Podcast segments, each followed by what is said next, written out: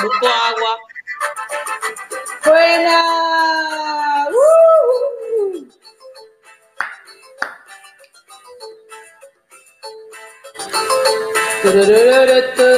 Espero que no me bloqueen.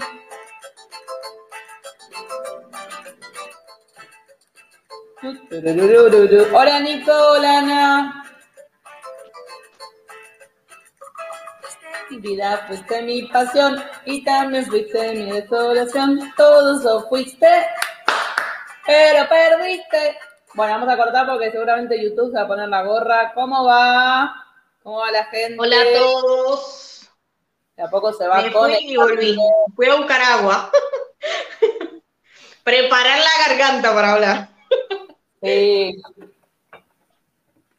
Buenas, buenas. La verdad, les soy sincera, me gustaría que esto sea que con una cervecita, pero para los que tuvieron en el, en el TikTok del chocolate maya, la verdad que todavía ando con la secuela de la pimienta. Así que estoy a base de, de de antialérgico.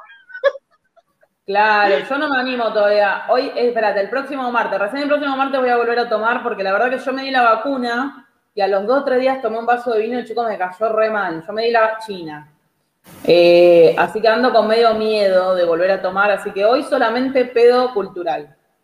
¿No se ve? ¿Qué cosa no se ve? ¿No nos vemos nosotras?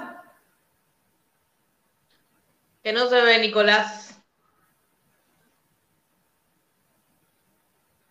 A ver, una pregunta. ¿no? Uy, Fer, qué pregunta difícil. Eh, edad del sabía religiones que religión iba a los niños abortados. Eh, Hoy vamos a hablar de la arqueología en la luna, saliendo del tema. ¿Qué es lo que no se ve, chicos? ¿Qué no se ve? ¿Nos ven? Hola Farid. Ahora sí se ve. Ok, ok, ok. Así me hiciste asustar, Nico. Buenas, buenas. Hola Cami. ¿Cómo Hola, va? Cami. ¿Cómo va la gente linda en este final de día? Mamita, ¿eh? ¿Qué día, Blanquita, de las 10 de la mañana? No, no me llevaron los herméticos, viejo. No me llevaron. Pero bueno, vamos a ver después de este video, ¿no? Recuerden que no vamos a, a decir nombres, vamos a decir siglas porque por ahí nos cortan el vivo, ¿ok? Ya nos pasó. Así que, nada. Sí, la Mejor verdad que fue un día interesante y me gustó, nos gustó todo, todo el día de hoy, ha sido muy interesante hacer tantos vivos. sí, La verdad que sí, diferente, diferente. Diferente, chicos. Hola, Nahue. Nahue. Nahue es un genio que de las 10 de la mañana está el chabón ahí soportándonos. Así que un aplauso para Nahue, que está de las 10 de la mañana ahí presente con cultura soportable. Nicolás Este, también está de tempranísimo. Nicolás está de temprano, dando vueltas. Todos, todos. Hay mucha gente que está dando vueltas de temprano, así que agradecemos que nos hayan bancado. No se preocupen que no vamos a postear más nada hasta el sábado, porque si no, este, nos van a odiar. Pero bueno, lo importante es que hoy no estás solo, Cultura Soportable te quiere, no estás solo, y acá estamos para hacerte esta compañía el día de hoy. Y un tema, ¿no? Un tema complicado, un tema que vamos a introducir con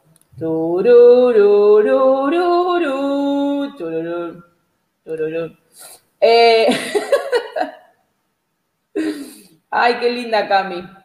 Gracias, Cami. Uh, Gonzalo también está aquí, ¿verdad? Que lo vimos en el desayuno. Es verdad, es verdad. Gracias, Cami. Gracias por el apoyo. Gracias, gracias, por todo. Gracias. Gracias a la gente que está de temprano haciendo aguante. Esto es el resultado del maquillaje egipcio con una peluca. Ustedes saben, chicos, acostúmbrense a esta peluca porque como toda latina la compré, la voy a usar hasta que no te- hasta que tenga tres pelos. ¿eh?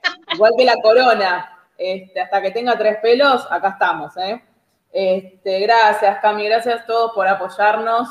Este, de verdad, de verdad, muchas gracias. Es muy difícil hacer contenido cultural y y la verdad que siempre están ahí la gente apoyándonos, haciendo el aguante, peleándose con los haters, porque ya ni siquiera no tenemos que pelear nosotros, los mismos, los mismos fans, la misma gente que nos apoya en la comunidad se pelea con los haters, así que ya tenemos guardaespaldas culturales.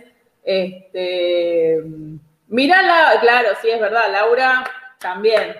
Laura está ahí al pie desde que iniciamos este vivo. Este, así que bueno, aprendo más de lo que ustedes. Bueno, ojalá, ojalá que así.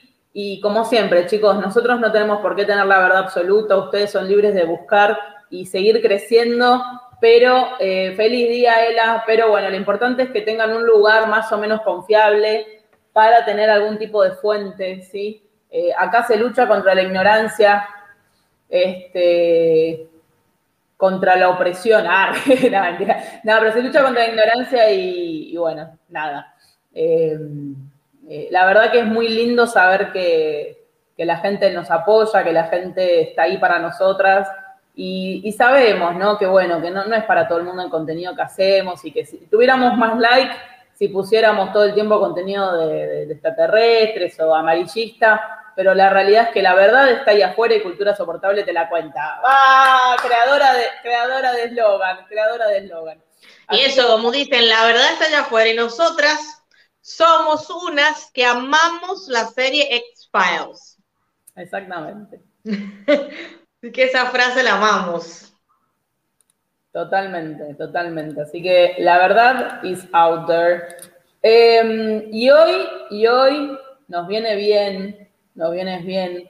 Este, se lucha contra la gente que desinforma y no quiere admitirlo como esa. Sí, bueno, esa es una, ¿no? La verdad que este, es así, es así y hay que tener cuidado, sobre todo cuando tocas temas tan sensibles, porque a mí eh, que hagas algo de Tutankamón o de Akenatón o de Ramsés no le cambia la vida a nadie, pero con tu ignorancia decir algo de una cultura Em, tan desafortunado no da. Lo peor de todo es que la chica tiene como 100.000 likes en su video.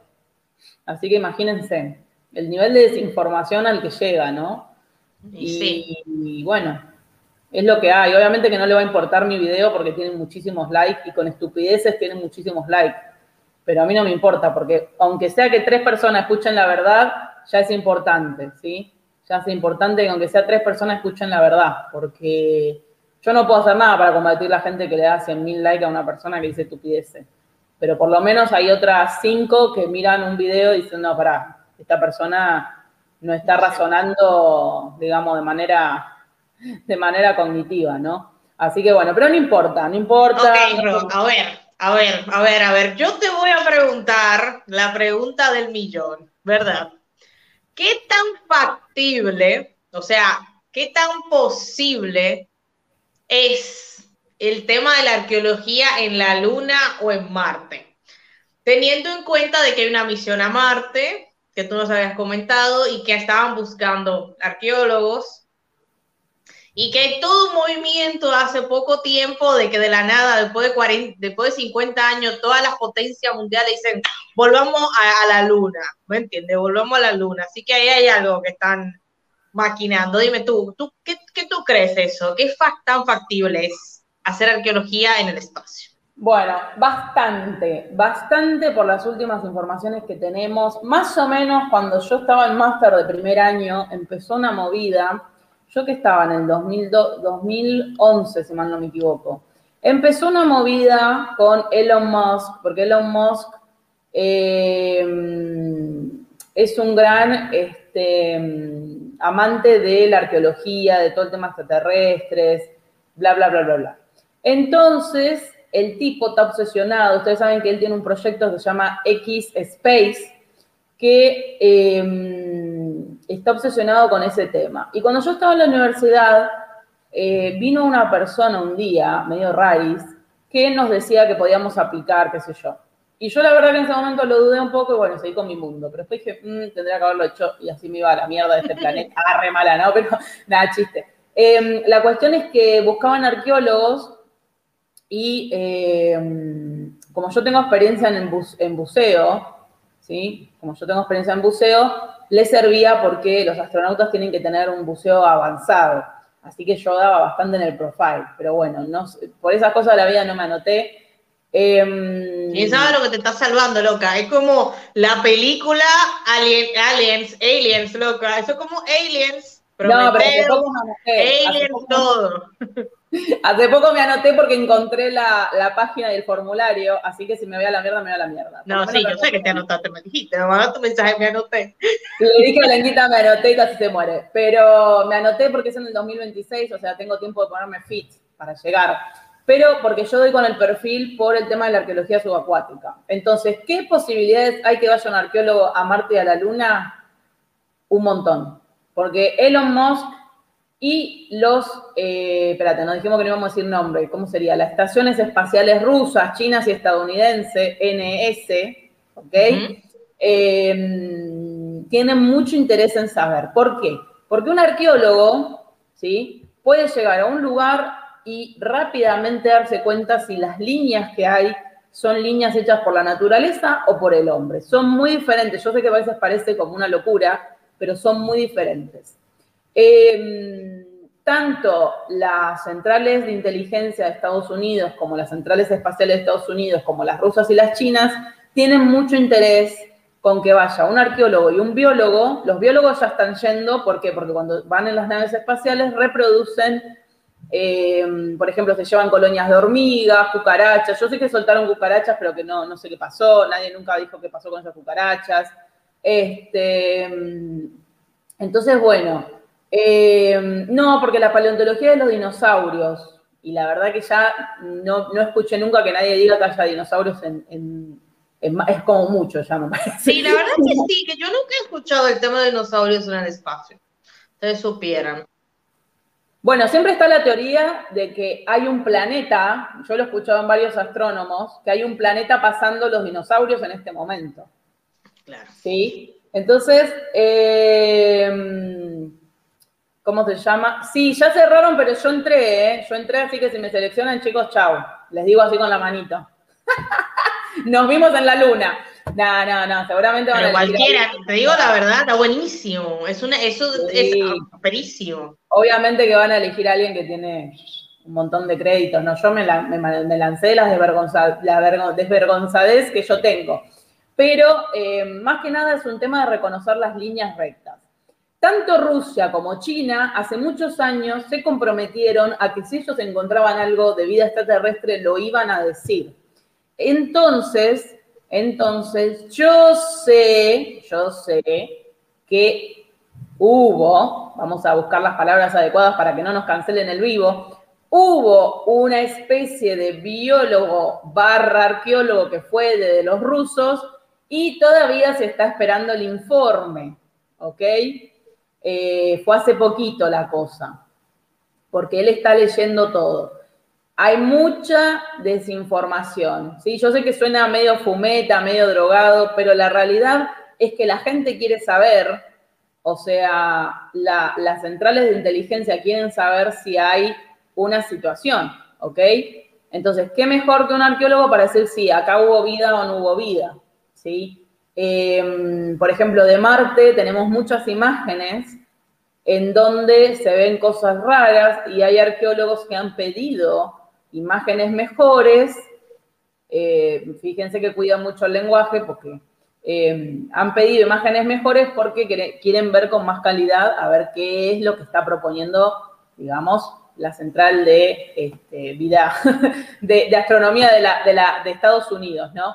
Entonces, eh, realmente, es verdad que las cucarachas nunca, nunca dijeron qué pasó con esas cucarachas. Imagínate que empezamos un desastre eh, mundial, planetario, Star Wars por las cucarachas que soltaron, nunca dijeron. Y poco a poco van soltando, ¿no? Los secretos. Ahora, eh, en unos años, yo siempre digo, por ejemplo, en mil años, toda la, basura que está en el espacio va a ser parte de la arqueología. Los arqueólogos van a poder estudiar los, los satélites. Ustedes saben que hay satélites de los años 60, 70 dando vuelta que ya no sirven más, que como no los pueden traer, son chatarra, chatarra del Cósmica, digamos, ahí dando vueltas. Dentro de mil años va a haber arqueo... astrónomo, no, arqueo... Sí, algo así. Arqueo, no sé qué. Arqueo. Em, ¿Cómo se llaman los tipitos que van afuera? Astronautas. Astronauta, arqueoastronauta, ¿no? Arqueoastronauta, una cosa así. Arqueonautas. Arqueonautas, algo así. Arqueonautas, suena bien arqueonautas. Este, no los traen porque es muy caro, no los traen porque es muy caro, pero en algún momento, en algún momento hay que limpiar, ¿sí? Ya están diciendo las consecuencias que tenemos de no limpiar. Ustedes saben que los astronautas cuando salen de la órbita dicen que la Tierra está rodeada de chatarra. No es esa imagen de la bolita azul que todos tenemos, ¿eh? Está rodeada de chatarra y satélites. Entonces, bueno, seguramente que van a caer en la Tierra y van a matar de un tortazo a alguien, pero en algún momento hay que limpiar. ¿Sí? En algún momento hay que limpiar. Eso, eh, eso es muy interesante, Ro, lo que tú dices de a un futuro. Vamos a decir que quizás ahora no se pueda porque no se encuentre ningún resto de alguna civilización cuando vayan este SpaceX, X Space o cuando vayan, bueno, las otras, eh, los otros proyectos que tienen, pero como tú dices, de aquí a 100, 200, 500, 1000 años, va a haber una arqueología eh, sobre los restos que nuestra generación ha dejado en el espacio. Bueno, la pasada y la nuestra, digamos. Y eso está muy interesante, de cómo el hecho ya de que el hombre haya decidido salir hacia el espacio y dejar un rastro, creó automáticamente otras ramas de estudio eh, de la arqueología a futuro, digamos. Eso me parece a mí muy, muy, muy fascinante.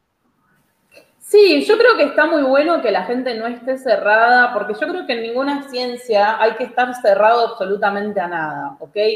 Y la realidad, la realidad es que la mayoría de astrónomos lo que está haciendo es buscando vida, o sea, a ver, la mayoría estudia las estrellas, estudia todo, pero yo creo que todo el mundo sueña con encontrar, es como cuando sos arqueólogo y querés encontrar la Atlántida o querés encontrar la tumba de Cleopatra. A ver, todos sueñan con encontrar vida en otro planeta inteligente, ¿no? Porque vida molecular ya sabemos que hay, ¿sí? Vida molécula ya sabemos que hay. Eh, por ejemplo, hace unos años se debatía, me habían comentado, de que si es una buena idea que alguno de los robots que esté en Marte caliente el agua congelada. Y yo dije, esta gente nunca vio una película, porque... Este, ay, besito, Cat es cierto que estás hace mucho, un besito, amor, no te preocupes que queda colgado esto. Entonces, em, realmente, vos decís, ¿es buena, ¿es buena idea calentar ese agua? O sea, realmente, es buena idea. Y es por eso que es interesante eh, que lleven a biólogos, ¿ok? Es interesante que lleven a biólogos, porque en algún punto hay que saber las consecuencias de lo que va a ser el ser humano en, otros planetas. Y yo pienso que es muy interesante, yo pienso que es muy interesante que esté la posibilidad de llevar a un arqueólogo, que el tipo tiene o la tipa tiene el ojo preparado, y que diga sí o no, ¿ok? No es ridículo no es ridículo. Yo creo que la gente es muy mente cerrada si piensa que es una ridiculez. No es ridículo, porque el 90% de la población terrestre quiere saber. Entonces, eh, teniendo en cuenta que estas, eh, ¿cómo decirlo?, misiones se financian de los impuestos de la misma población, ¿por qué no saber? ¿Por qué no mandar a un arqueólogo y por una vez de todas decir, che, ¿Había cosas en la Luna o no había cosas en la Luna? ¿Había cosas en Marte o no había cosas en Marte? ¿Por qué no sabemos? No nos podemos cerrar, ¿sí? Obviamente todo conciencia, siempre conciencia. Pero no nos podemos Son cerrar. posibilidades y teorías, posibilidades, hipótesis. Posibilidades, posibilidades. Y me parece bárbaro que vaya un arqueólogo en la próxima misión y con un biólogo, porque son las personas que van a decir si realmente hubo vida o no en esos planetas. Y obviamente como científicos, como científicos, tenemos que estar abiertos a ver si eso no. Y además para decir que no hubo vida en esos planetas, tenemos que mandar científicos para que los descarten. Y teniendo en cuenta que el 90% de la población argentina, argentina, perdón, ah, me puse nacionalista. bueno, son muchas horas en vivo. De la población terrestre, quiere saber si hubo vida o no en otro planeta, eh, hay que dar la información, ¿sí? Mira, yo de los estadounidenses no lo creo mucho, pero de los chinos y los rusos sí, sobre todo de los chinos, ¿ok? Porque los chinos tienen una relación con el tema eh, ovni que no es la misma que tenemos en Occidente. Lo tienen bastante aceptado, tanto así que lo pasan en los noticieros y es algo que se habla de manera general, ¿ok? Entonces, eh, es un tema, es un tema complicado, ¿sí? Eh, acá dice Didi, por ejemplo, es un hecho indudable la existencia de otra civilización, pero creo que somos muy primitivos para llamar su atención. Totalmente, yo también pienso que somos muy primitivos, pero quizás, quizás, porque a ver, vamos a la teoría de cómo se, origina, a ver, hay gente que no entiende la teoría de cómo se, se origina la vida en este planeta. La teoría más aceptada es que vino un meteorito que trajo una chispa de polvo de estrella de otro, de otro planeta y nos dio vida. Esa es la teoría. Una materia extraterrestre. Algo extraterrestre que dio vida terrestre. Somos extraterrestres nosotros. Estamos hablando, chicos, desde antes de dar, o sea, no el principio del ser humano, sino el primer átomo que hubo en esta Tierra. ¿Sí? El primer átomo que hubo en esta Tierra, que supuestamente, según una científica, está en Jujuy. Según una científica francesa, está, la encontró en un lago de Jujuy. Así que hay un jujeño por ahí, fíjate andar lago, porque imagínate. Entonces, eh, la teoría más aceptada entre los científicos es que la vida se empieza a originar en la Tierra porque cae un, meteorito. Porque viene una chispa de vida de afuera.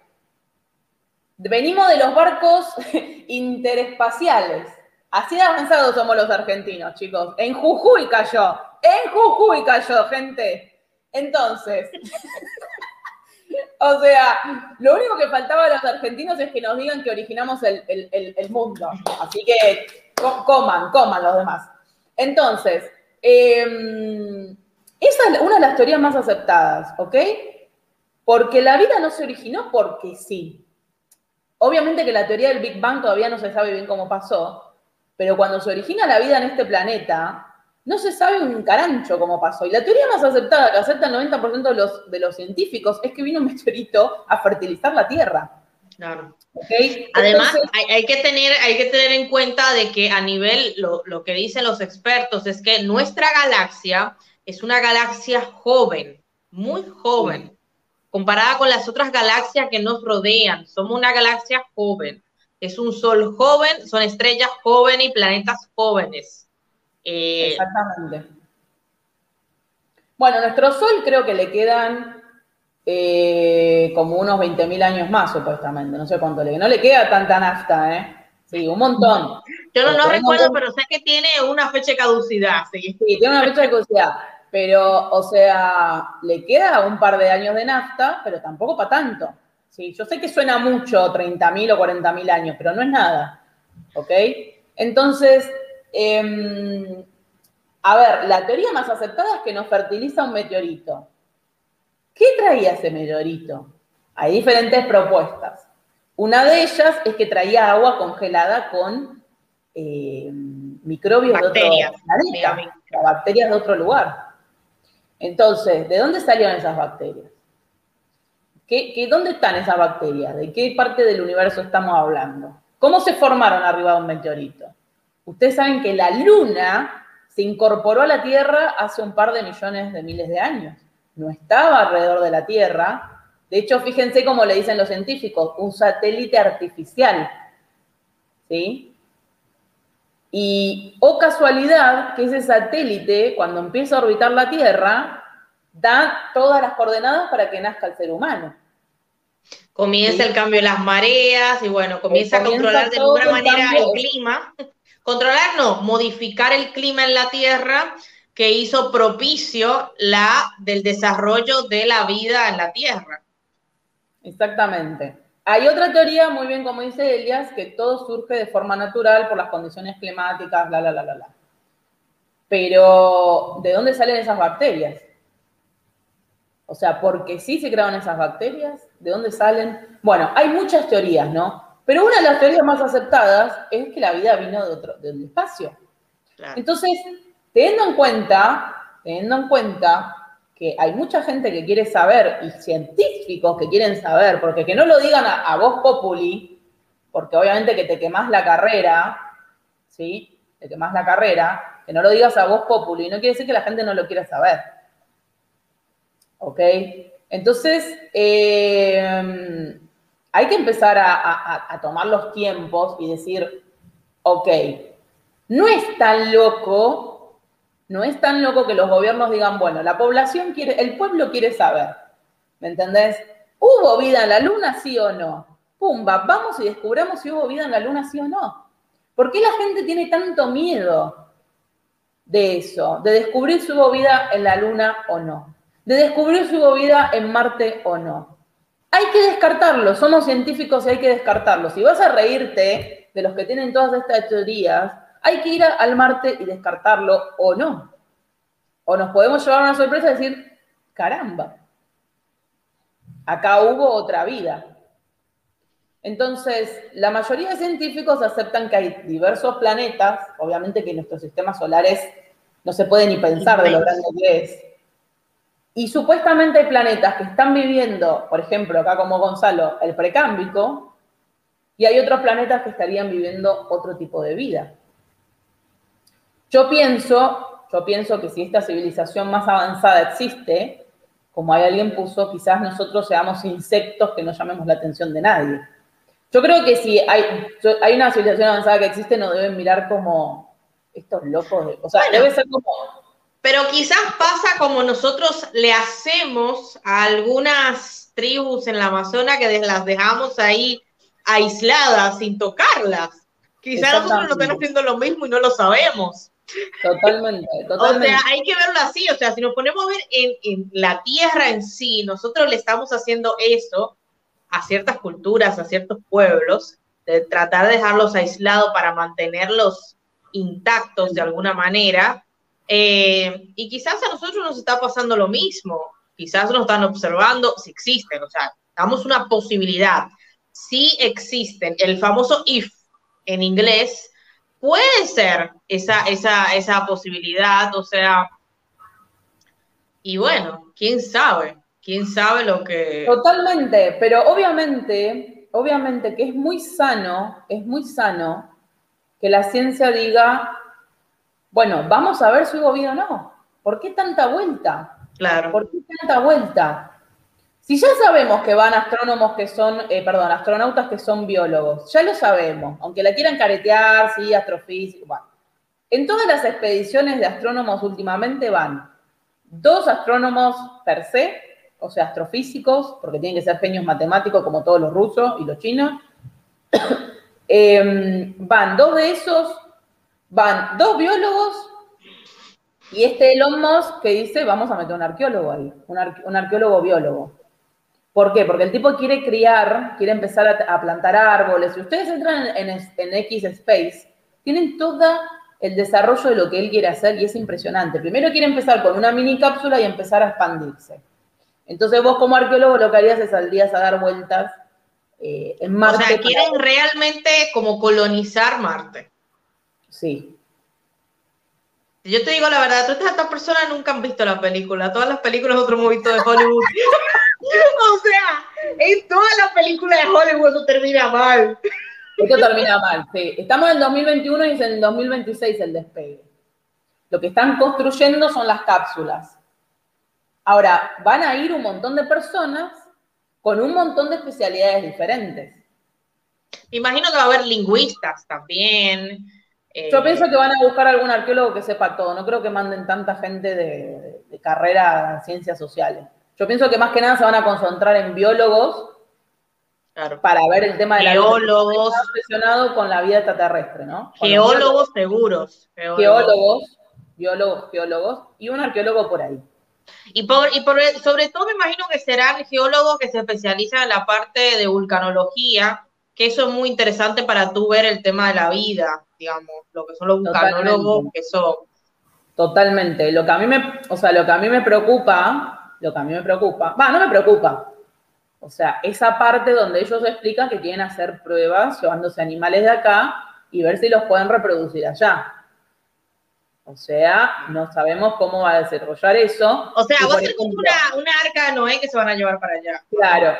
Ustedes fíjense que ellos quieren descongelar el agua, probar, ver si es este, dulce, qué es, qué no es. eh, así empezaron muchas películas de terror. ¿Sí? alien, Alien. Claro, o sea, yo no sé, ¿sí? Pero la idea es, la idea es, sí, es un viaje de ida, es un viaje de ida. Primero, cuando te hacen firmar, cuando te inscribís, dice que es un viaje de ida y que obviamente los desligás si te morís en el camino, si no sé qué. Pero Elon Musk apunta a Marte. Si ustedes buscan F-Space, apunta a Marte. Él está con el tema de Marte. En cambio, los chinos y los rusos están con el tema de la Luna, viendo a ver qué descubren con el tema de la Luna. Sí. Porque, es, más cercano, como quiere, más cercano, más está ahí, la vemos todos los días. La información que yo tengo, supuestamente, es que hay un par de líneas en la luna ¿sí? Con un par de cosas que son medias raras y quieren ir a ver si esas líneas son rectas o no. Yo como les digo, como arqueólogo, sobre todo en la arqueología subacuática, que yo siempre pienso en la arqueología de la luna como la arqueología subacuática, porque para mí debe tener la misma idea. Claro.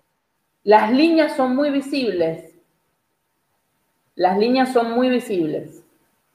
No, para Marte me anoté yo. Las líneas son muy visibles. Entonces, eh, los chinos y los rusos están tratando de ver si esas líneas son naturales o no. Y eso es interesante porque está en los informes. Por eso es que están tratando de llevar eh, arqueólogos, ¿ok? Mm, eh, lo que pasa, que ustedes imagínense, decirle a la población, che, en el próximo viaje va un arqueólogo. Una cosa es Elon Musk, que es una estrella de Twitter, y, que pueda hacer lo que quiera el tipo, al fin y al cabo, porque es una empresa privada. Y además, además le da como un efecto rockstar que vaya un arqueólogo. Pero otra cosa es que un gobierno anuncie que va un arqueólogo a la luna. O sea, no lo van a hacer, lo van a anunciar una vez que llegue. Supuestamente los chinos y los rusos firmaron un, un, contrato público el año pasado que decían que si encontraban vida extraterrestre lo iban a anunciar y ahí, si no, si no se acuerdan, ¿ustedes se acuerdan cuando fue el quilombo que de golpe de un día para el otro salió que la ONU sacó un comunicado diciendo que había nombrado una persona para el protocolo de la vida extraterrestre? Fue en ese momento cuando China y Rusia, si ustedes buscan las noticias, fue en ese momento cuando China y Rusia firman ese contrato, porque Estados Unidos no estaba incluido, como siempre. Eh, firman ese contrato diciendo que si había vida o si encontraban algo, iban a, iban a, este, iban a publicarlo porque los chinos y rusos están empezando a ir a la luna a una parte donde nadie fue. Y al lado oscuro, el, que no vemos nosotros, lo que no vemos. Ese mismo mes, de golpe se filtra, ¿se acuerdan de eso? De golpe se filtra que la ONU tiene una mina que es la encargada del protocolo del tema extraterrestre. ¿Y qué hace la ONU? Le dice a Rusia y a China que no, que las bolas. Eso está todo documentado, ¿eh? Que en caso de encontrar vida extraterrestre, esa mina la va a ser la encargada de anunciarlo a la población. ¿Sí? Entonces, ahí se armó un lío, después la tipa salió a aclarar que no, que es un puesto como que, por ejemplo, pim, pam, Pero fíjense las fechas, fíjense las fechas, ¿sí? En cómo suceden las cosas. Y Rusia y China dijeron, no, las bolas. Nosotros le dijimos a nuestra población, que son los que pagan los impuestos, que íbamos a, decir la verdad. En ese sentido, Putin tiene muchos, ay, no, dije que no iba a decir nombres. Bueno, el comandante jefe de Rusia tiene muchas cosas en contra, ¿no? Pero en ese sentido tiene las pelotas bien puestas y siempre fue muy claro con el tema de los extraterrestres. ¿eh? Si ustedes escuchan a Putin hablando del tema extraterrestre, él siempre dice que si ellos encuentran algo lo van a decir, igualmente que el comandante chino. Mm. Por eso fue que la ONU, de golpe, parece, parece, que estamos en una cuenta de gente conspiranómetro, pero posta que es la verdad, chicos. O sea, o sea, a papeles me remito. Yo sé que hay gente que está como diciendo, pero esto es una cuenta de arqueología. Sí, chicos, porque está ahí. Y porque la ONU apenas vio eso, dijo las bolas. A mí primero pasan por acá porque se arma quilombo. ¿Ok? Entonces, em, ¿sí? Eh, hay un tema, ¿sí? Obviamente que Elon Musk va a inflar la cosa y va a decir, miren, va un biólogo, van hormigas, van cucarachas. Siempre hay una duda, ¿no? De tirar cucarachas en Marte, porque ustedes saben que las cucarachas aguantan todo. A o las hormigas, a ver qué pasa también. A ver qué pasa. Eh, porque las cucarachas aguantan hasta ocho bombas nucleares al mismo tiempo y no se mueren. No se mueren. Entonces dicen que las quieren soltar en la Tierra, en la, en la superficie de Marte, yo ya me veo un fast forward a una invasión de cucarachas inteligentes dentro de miles de años, pero bueno. Eh, por suerte vamos a estar muertas, vamos a estar en otra reencarnación, pero no nos vamos a acordar de esta. Después van a, van a maldecir el nombre de, Elon Musk. Claro, después van a decir el, Elon Musk, el, famoso. Pero, eh, claro, como la cucaracha hombres de negro, yo me veo algo así, ¿no? pero, pero posta que es problemático, ¿no? Es problemático. Ahora, yo como arqueólogo y como científica, yo como arqueólogo y como científica, digo, no nos cerremos a la idea de que si la gente quiere saber, ¿por qué no descartarlo? Somos científicos. Vayamos a la luna a ver si hay, hay estructuras. El problema es que la gente no, por ejemplo, si sale negativo, sale negativo. Ahora, sale positivo. ¿Ustedes piensan que la gente está preparada para recibir esa noticia? No, para Porque nada. Porque la mayoría de, astronautas que están en la NASA, lo que dicen en la mayoría de entrevistas es, las personas no están preparadas, no están preparadas para recibir esa noticia. ¿Qué opinan ustedes? ¿Estamos preparados para que nos digan, che, ¿sabes qué? Que yo llame, le diga, chicos, que haga un TikTok de Marte, le diga, chicos, no se van a creer esto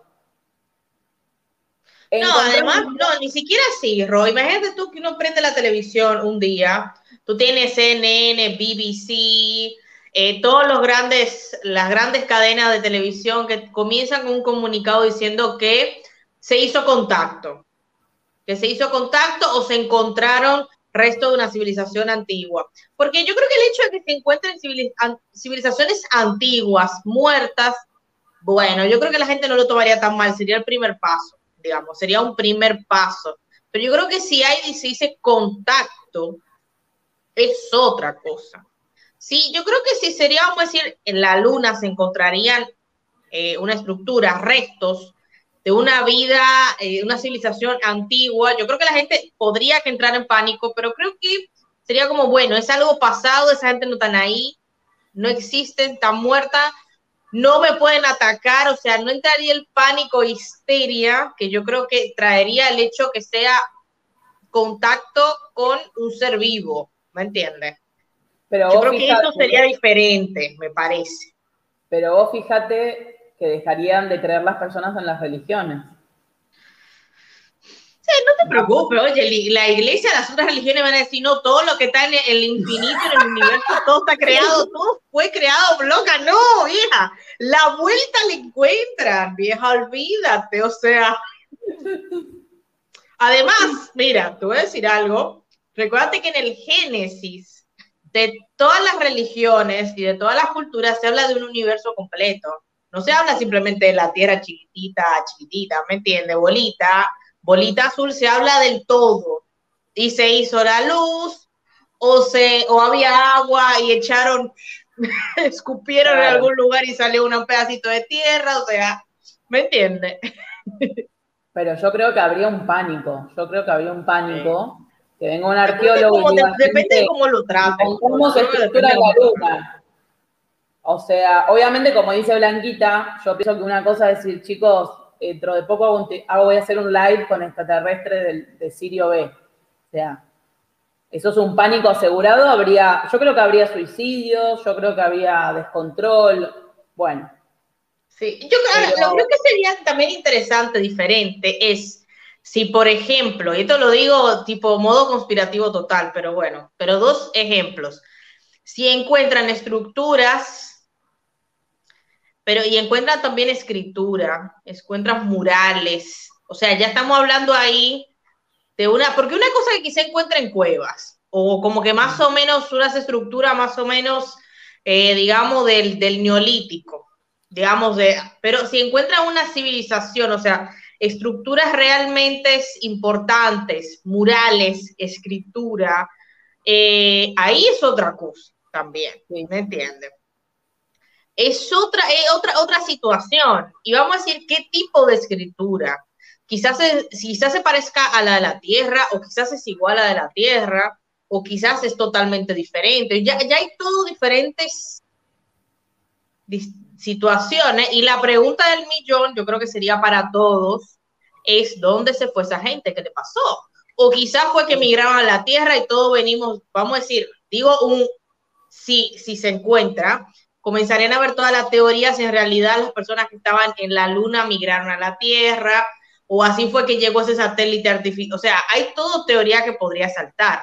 Pero el hecho, yo creo que se encuentre una estructura de una civilización, eh, que se, de una civilización, no de un pueblo, de una cultura, sino una civilización completa que esté desarrollada a nivel eh, con lenguaje, artes, o sea, ya es pretty huge. ¿Me entiendes? Sí, sí, sí. Sí, en realidad este, es más, yo creo que, no sé, a ver, esto lo, quiero las opiniones de ustedes también, ¿no? Por ejemplo, yo tengo la posibilidad de viajar a la Luna y Marte y consigo información de los dos. Yo creo que, va a choquear, a choquear más que haya una civilización en Marte que, por ejemplo, en la Luna. Por ejemplo.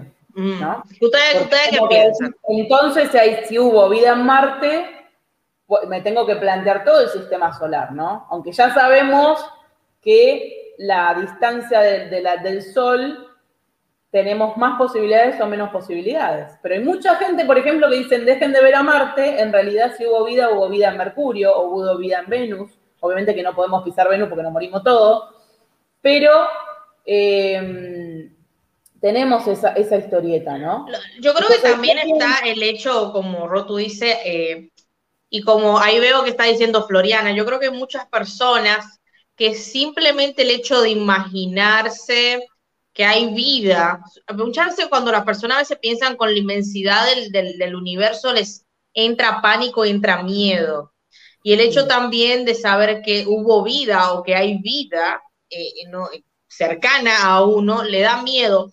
No sé, y eso sería interesante preguntarle a alguno de ustedes si, si tienen ese miedo, si está relacionado con quizá con películas de, Hollywood, si hay un miedo o si realmente lo desconocido les, les causa eh, temor, lo, la repercusión que podría el hecho de uno entrar o de conocer eso, ¿me entiende? ¿O es el miedo a lo desconocido o es por el tema de las películas de Hollywood?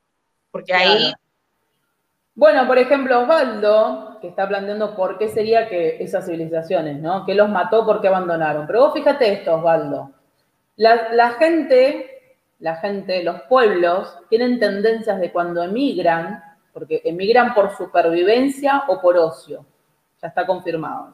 ¿sí? Los movimientos arqueológicos son por supervivencia o por ocio. Es decir, eh, no vamos todo para allá porque ya agotamos los recursos en un lugar. Y por otro lado, por supervivencia. Entonces vos podés decir, bueno, si encuentro una estructura en la luna, ¿Puede ser que esa civilización llegó a un punto donde dijo, chau la luna, me voy a la miércoles y me fui a otro lado? O por ejemplo, que Marte tuvieron una civilización, llegaron hasta un punto de la evolución, se autodestruyeron y los que sobraban vinieron para acá o se fueron para otro lado, por ejemplo. O sea, porque tenemos esta idea de que los aliens son como seres verdes, ¿no? Como que todas estas cosas.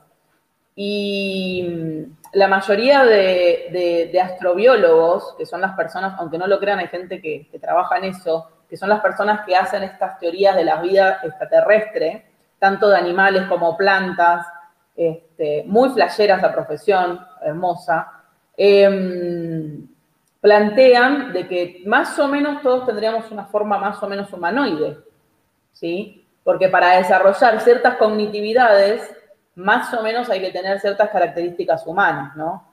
Obviamente que, por ejemplo, el pulpo, si supiera hablar, el pulpo gobernaría el mundo, porque es mil veces más inteligente que el ser humano.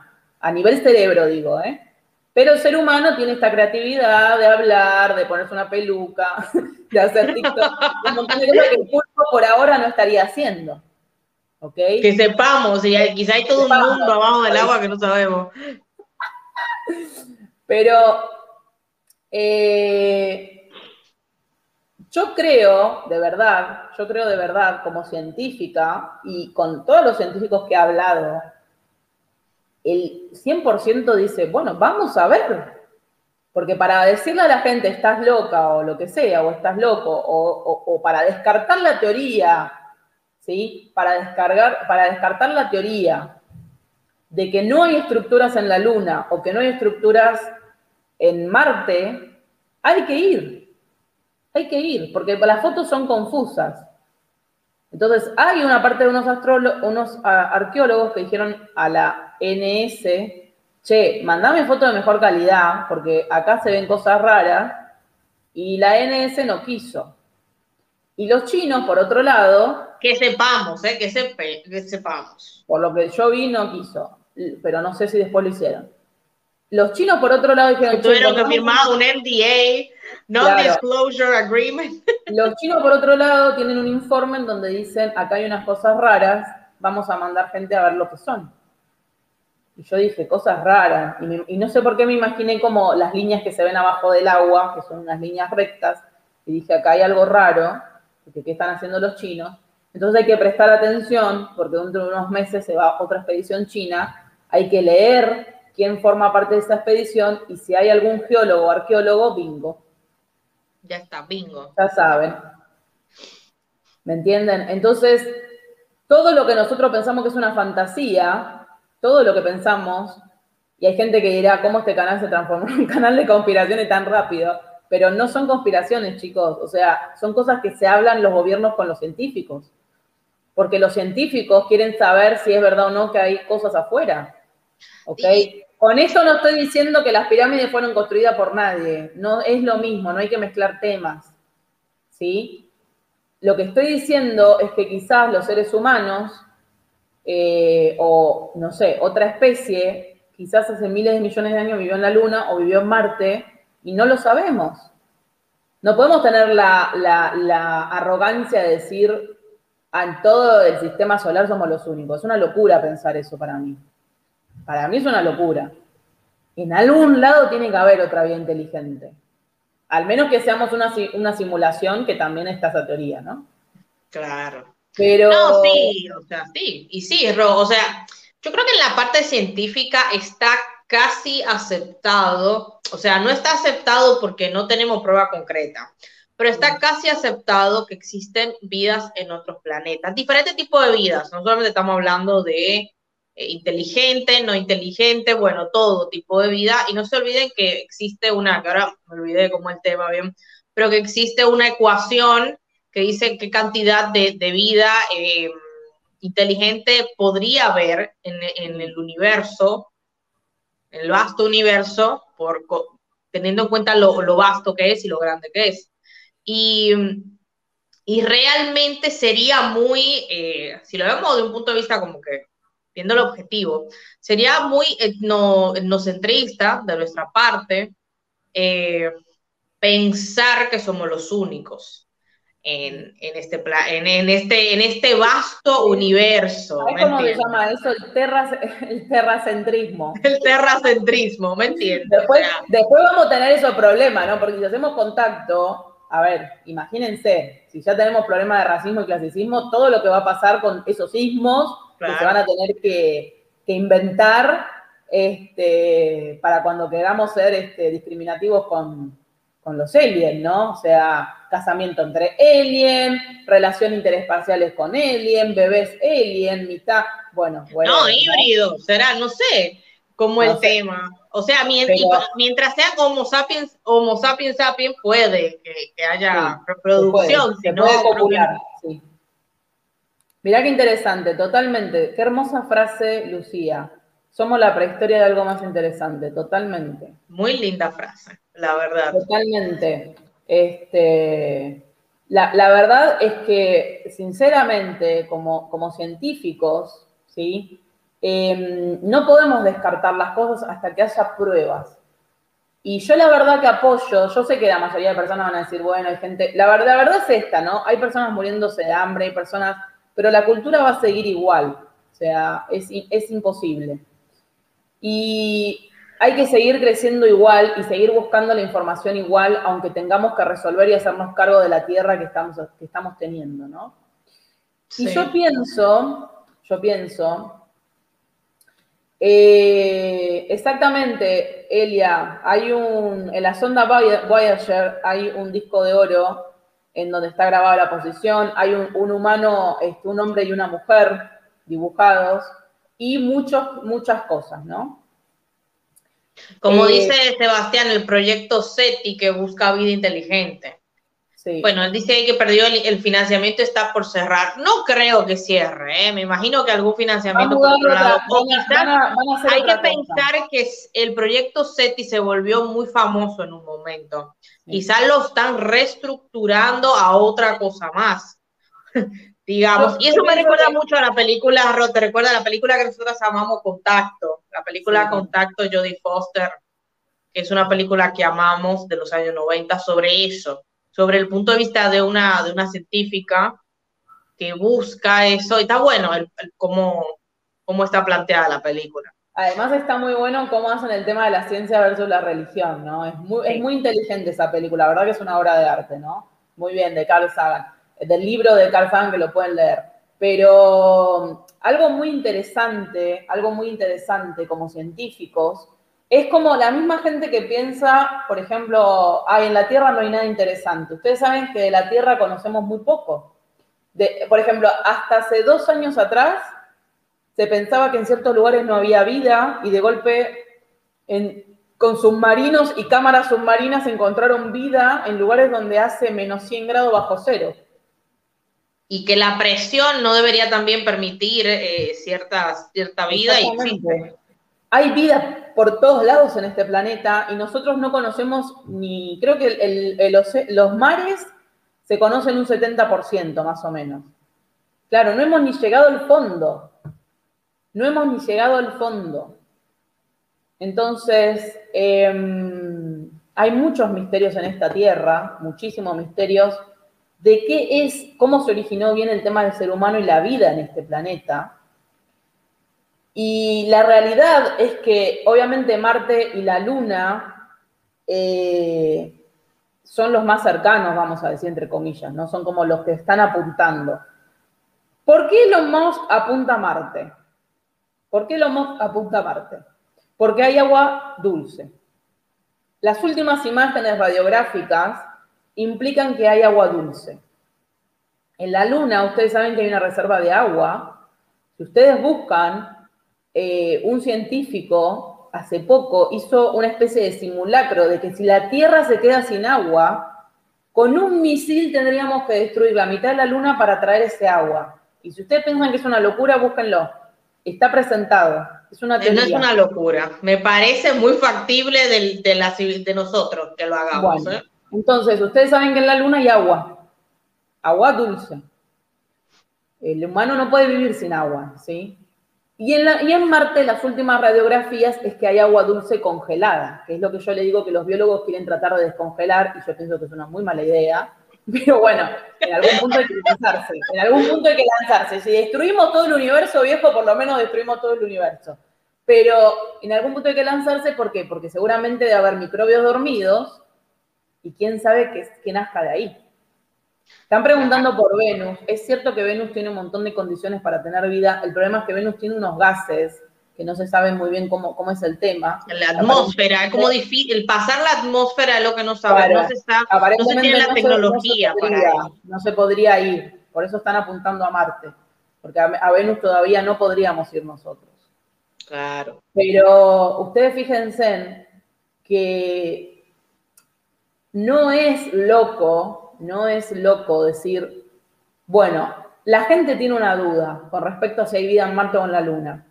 ¿Por qué no vamos y sacamos esa duda? ¿Por qué no nos sacamos esa duda? ¿Por qué los seres humanos tenemos tanto miedo y nos parece tan estúpido y absurdo que vayamos a descartar? Porque los científicos lo que hacemos es descartar pruebas, descartar o aceptar. Entonces, no tiene nada de absurdo para mí que Elon Musk, que es multimillonario y que tiene una fantasía, diga, yo mando un arqueólogo porque se me encanta la peli y lo mando. Claro. Me parece fantástico. Primero porque se llena de publicidad su proyecto, porque es como súper wow. Indiana Jones del espacio. Claro, Indiana Jones. Y segundo, porque el chabón te va a sacar la duda. Nos vamos a sacar la duda eh, de si hay, hubo vida o no. Y lo único, y lo que hacemos los científicos es eso, tratar de buscar pruebas, tratar de conquistar el mundo, Pinky, pero de verdad que tratamos de buscar pruebas. Entonces, Em, Ahora, eh, como, como tú dices, Ro, hay que ver si el, el mundo está preparado para esa información. Esa es otra cosa también. Y, y, ustedes ya saben lo que ha pasado cada vez que los científicos han demostrado cosas, hechos científicos, como las, los pueblos, eh, como las, las sociedades eh, han entrado en histeria, han, eh, han denigrado a ese científico, lo han machucado, lo han ido a matar, o sea, ustedes saben lo que ha pasado a nivel histórico con muchos científicos que han encontrado cosas eh, ante un poquito antes de su tiempo, digamos, y, y bueno, hay que ver la reacción del público. Totalmente, es lo que preguntaba recién. ¿Ustedes piensan, está preparada la Tierra? Yo pienso, yo sí me siento preparada. Yo también. Y obviamente que tengo la fantasía, yo creo que todos tenemos la fantasía de decir, quiero ver, una, quiero ver si hay vida. O sea, si hay una, persona que es de otro planeta y habla y siente y podemos comunicarnos, a mí se, me cae el calzón. Sí, no, yo me muero. O sea, de la emoción. para mí de la emoción, porque yo yo quiero saber todo sobre la cultura de ellos, el idioma, quiero saber qué arte tienen, si tienen arte, cómo es el tema. O sea, para mí ese tipo de cosas me fascinan, ¿me entiendes? Pensarlo, porque es algo increíble. Quizás lo mismo que nosotros, ¿me entiendes? Quizás tienen un Da Vinci allá, igual que nosotros, qué sé yo, no sé. ¿Me entiendes? Como...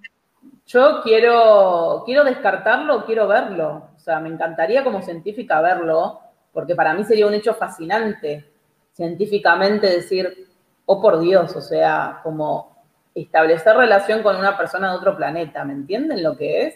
Es un momento histórico, o sea, yo creo que algo muy interesante que tú estás diciendo, Roy, creo que para que todos entendamos, este momento que se está viviendo ahora con este proyecto de SpaceX, de Elon Musk y todo eso, realmente un momento histórico se está viviendo momentos históricos muy interesantes eh, que podemos en unos años tener respuesta a cosas que quizás nunca pensamos que en esta vida íbamos a saber. O sea, realmente estamos viendo la historia crearse de alguna manera, o sea, momentos históricos muy importantes que pueden, dependiendo de la respuesta que se reciba de ese proyecto, o sea, el informe que se presente, va a cambiar el curso de nuestra historia o no. Y eso es increíble, o sea, es fascinante. Totalmente, chicos. Em, yo tuve una oportunidad de hablar con un colega que me contó que trabajó eh, en la NS y él, me contó que cuando vos estás hablando con los astronautas de la NS, te lo cuentan muy... Vieron que la NS tiene un ¿cómo se llama esto? Eh, Non-disclosure agreement. ¿Cómo? ¿Un NDA? No, un campamento. Tiene un ah, el campamento, sí, el campamento, juvenil. Para niños y para adultos. Sí, el campamento juvenil.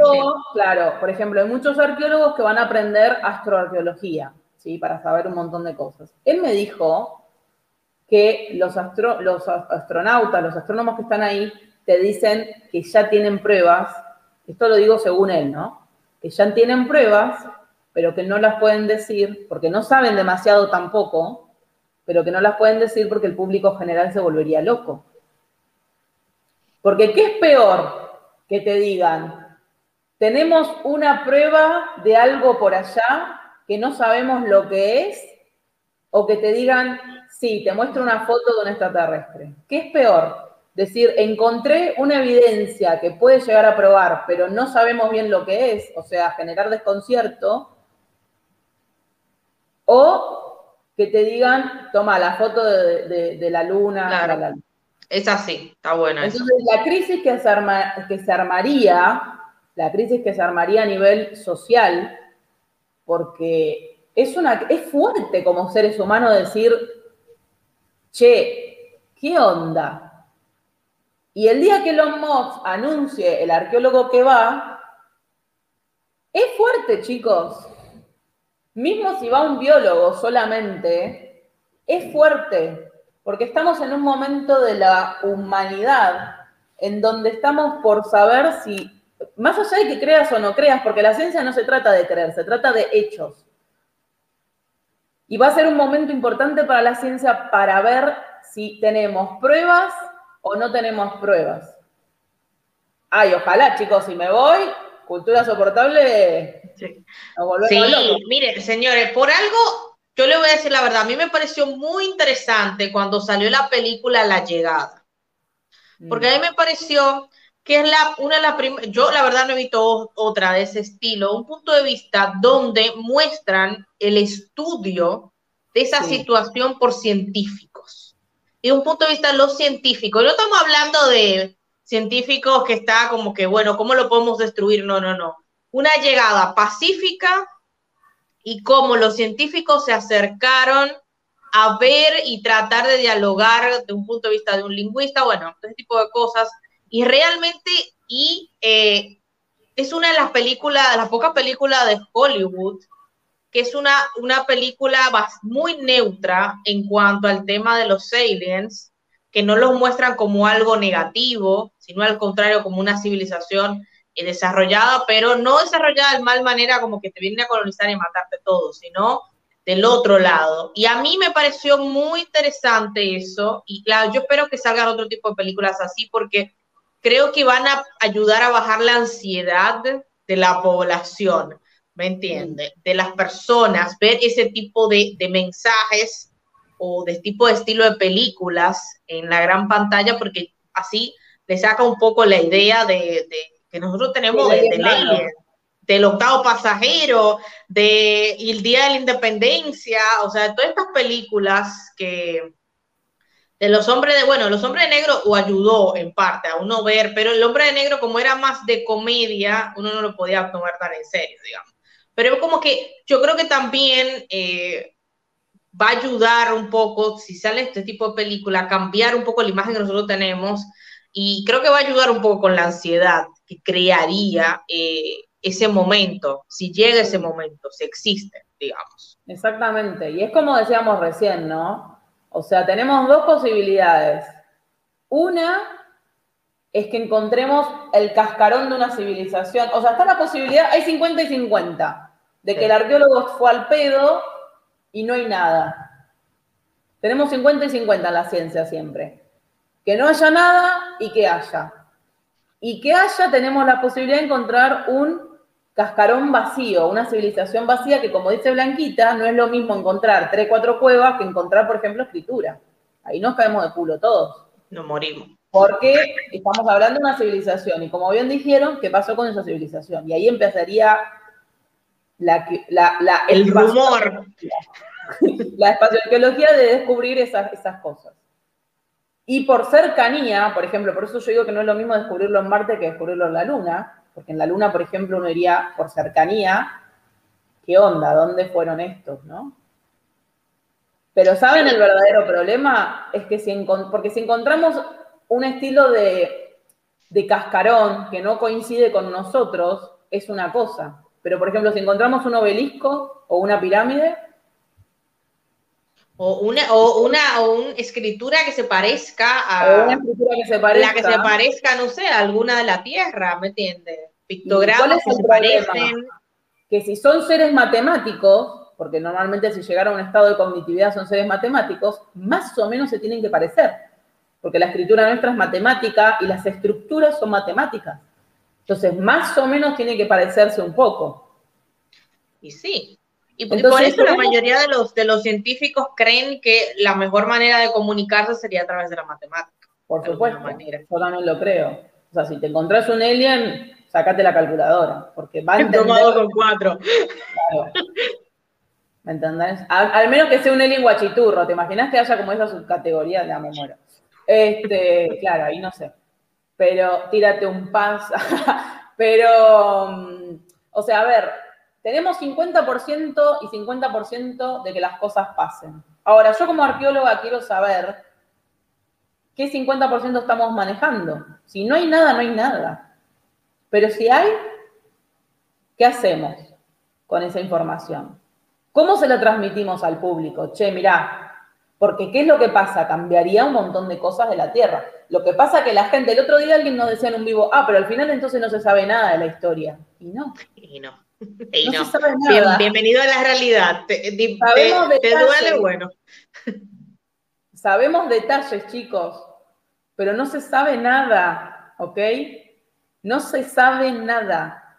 Entonces sabemos detalles de los últimos 5.000, 10.000, 12.000 años Rumores, rumores sabemos. Sabemos lo que se conservó. Y, sí. y todo lo que no se conservó, ¿qué hacemos? Entonces, es un tema complejo y la gente, el otro día alguien decía, me da miedo como pensar que realmente no sabemos nada. Entonces, es que no sabemos nada. Es que no sabemos nada. Con, por concreto, recuérdense que siempre hablemos con el pudiese, podría ser condicional, en todo siempre se utiliza. Entonces, em, es, un tema, es un tema todo eso, ¿no? Es un tema. Y, yo pienso que obviamente que vamos a tener que ver cómo lo manejamos, ¿no? Hay que ver cómo lo manejamos, porque no se puede anunciar, eh, che, encontré un cascarón de civilización. Van a tener que ver cómo lo hacen. Yo pienso que, yo me imagino como arqueóloga que van a decir, bueno, encontramos unas líneas, como cuando hacen anuncios de arqueología subacuática o arqueología rara, ¿no? Bueno, hemos encontrado unas líneas que parecen rectiformes. Si ustedes ven la palabra rectiforme, ya ¡oh! sospecha. Mira, es eh, interesante lo que dice Mystery. Tampoco la vida tiene que ser en las condiciones que nosotros conocemos. Pueden darse vida quizás de manera en la que no, no conocemos. Pero aunque sea de una manera que no se conoce, creo que los arqueólogos y los biólogos podrían eh, darse cuenta de, o sea, ver ciertos patrones que dicen, uh, aquí hubo vida, o que hubo civilización, aquí hubo una cultura dando vuelta, digamos, que sea, aunque sea de una manera que nosotros no interpretamos, tienen que haber patrones que se parezcan dentro de todo, porque al fin y al cabo todos los seres tenemos ciertos puntos en mm. común, ¿no? Exactamente. Si son seres racionales, que es lo que estamos buscando, tienen que ser seres matemáticos porque la matemática va con el raciocinio. Entonces, eh, eso es algo que los eh, astrobiólogos más o menos tienen aceptado. Si ustedes leen la teoría de los astrobiólogos, cuando buscan vida inteligente, lo primero que dicen es nos vamos a poder comunicar gracias a la matemática, porque todos vamos a tener esa base matemática, aunque hablemos no sé qué idioma, porque andás a ver si las cuerdas vocales son iguales que las nuestras y por ahí hablen como y nosotros hablemos otra cosa. Pero acá Ana Bota dice algo que es muy interesante. Cuando empezó el tema del COVID, yo pensé que iba a haber más suicidios o algo así, pero hubo mucha gente chiflada, hubo mucha gente chiflada, y yo siempre les digo, la civilización es muy delicada, muy delicada. Tanto así que si nos quedamos sin electricidad una semana, prepárense, ¿ustedes se piensan en una invasión zombie? ¿Vieron las películas de invasión zombie? Sin los zombies. La gente, una semana, ro, tres días. no, no, no, llegamos a la semana. No llegamos a la semana, no. Eh, la gente siempre está como, no, yo soy re buena persona, yo soy súper moralista. Y la historia ha comprobado que cuando las, las papas queman, la gente se pone mala. ¿Sí? La gente se pone mala. Las histerias colectivas. Las histerias histeria colectiva. Entonces, eh, hay gente que piensa que hay estructuras bajo la tierra. Podemos hacer otro vivo hablando de eso. Sobre todo la gente que cree en Julio Verne. Julio Verne. Julio Verne tiene un libro sobre, eso, muy interesante.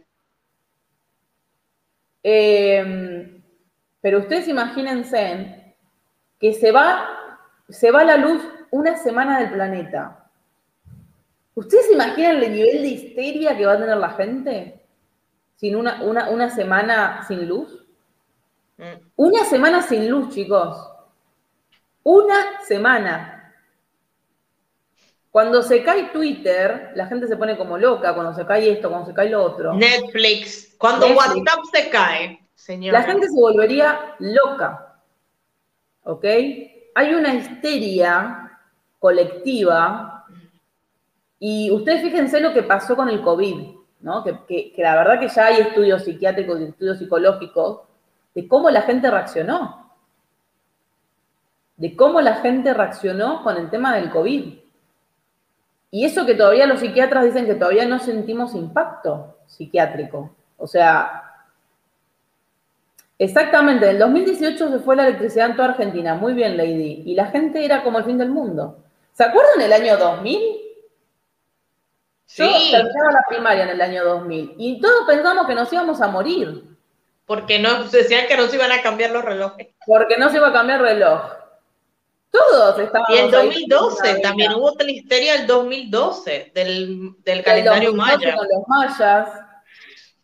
Eh, o sea, la gente está preparada para que venga Ro y les diga, chicos, encontré vida en Marte, o sea, encontré una civilización en Marte. Mm.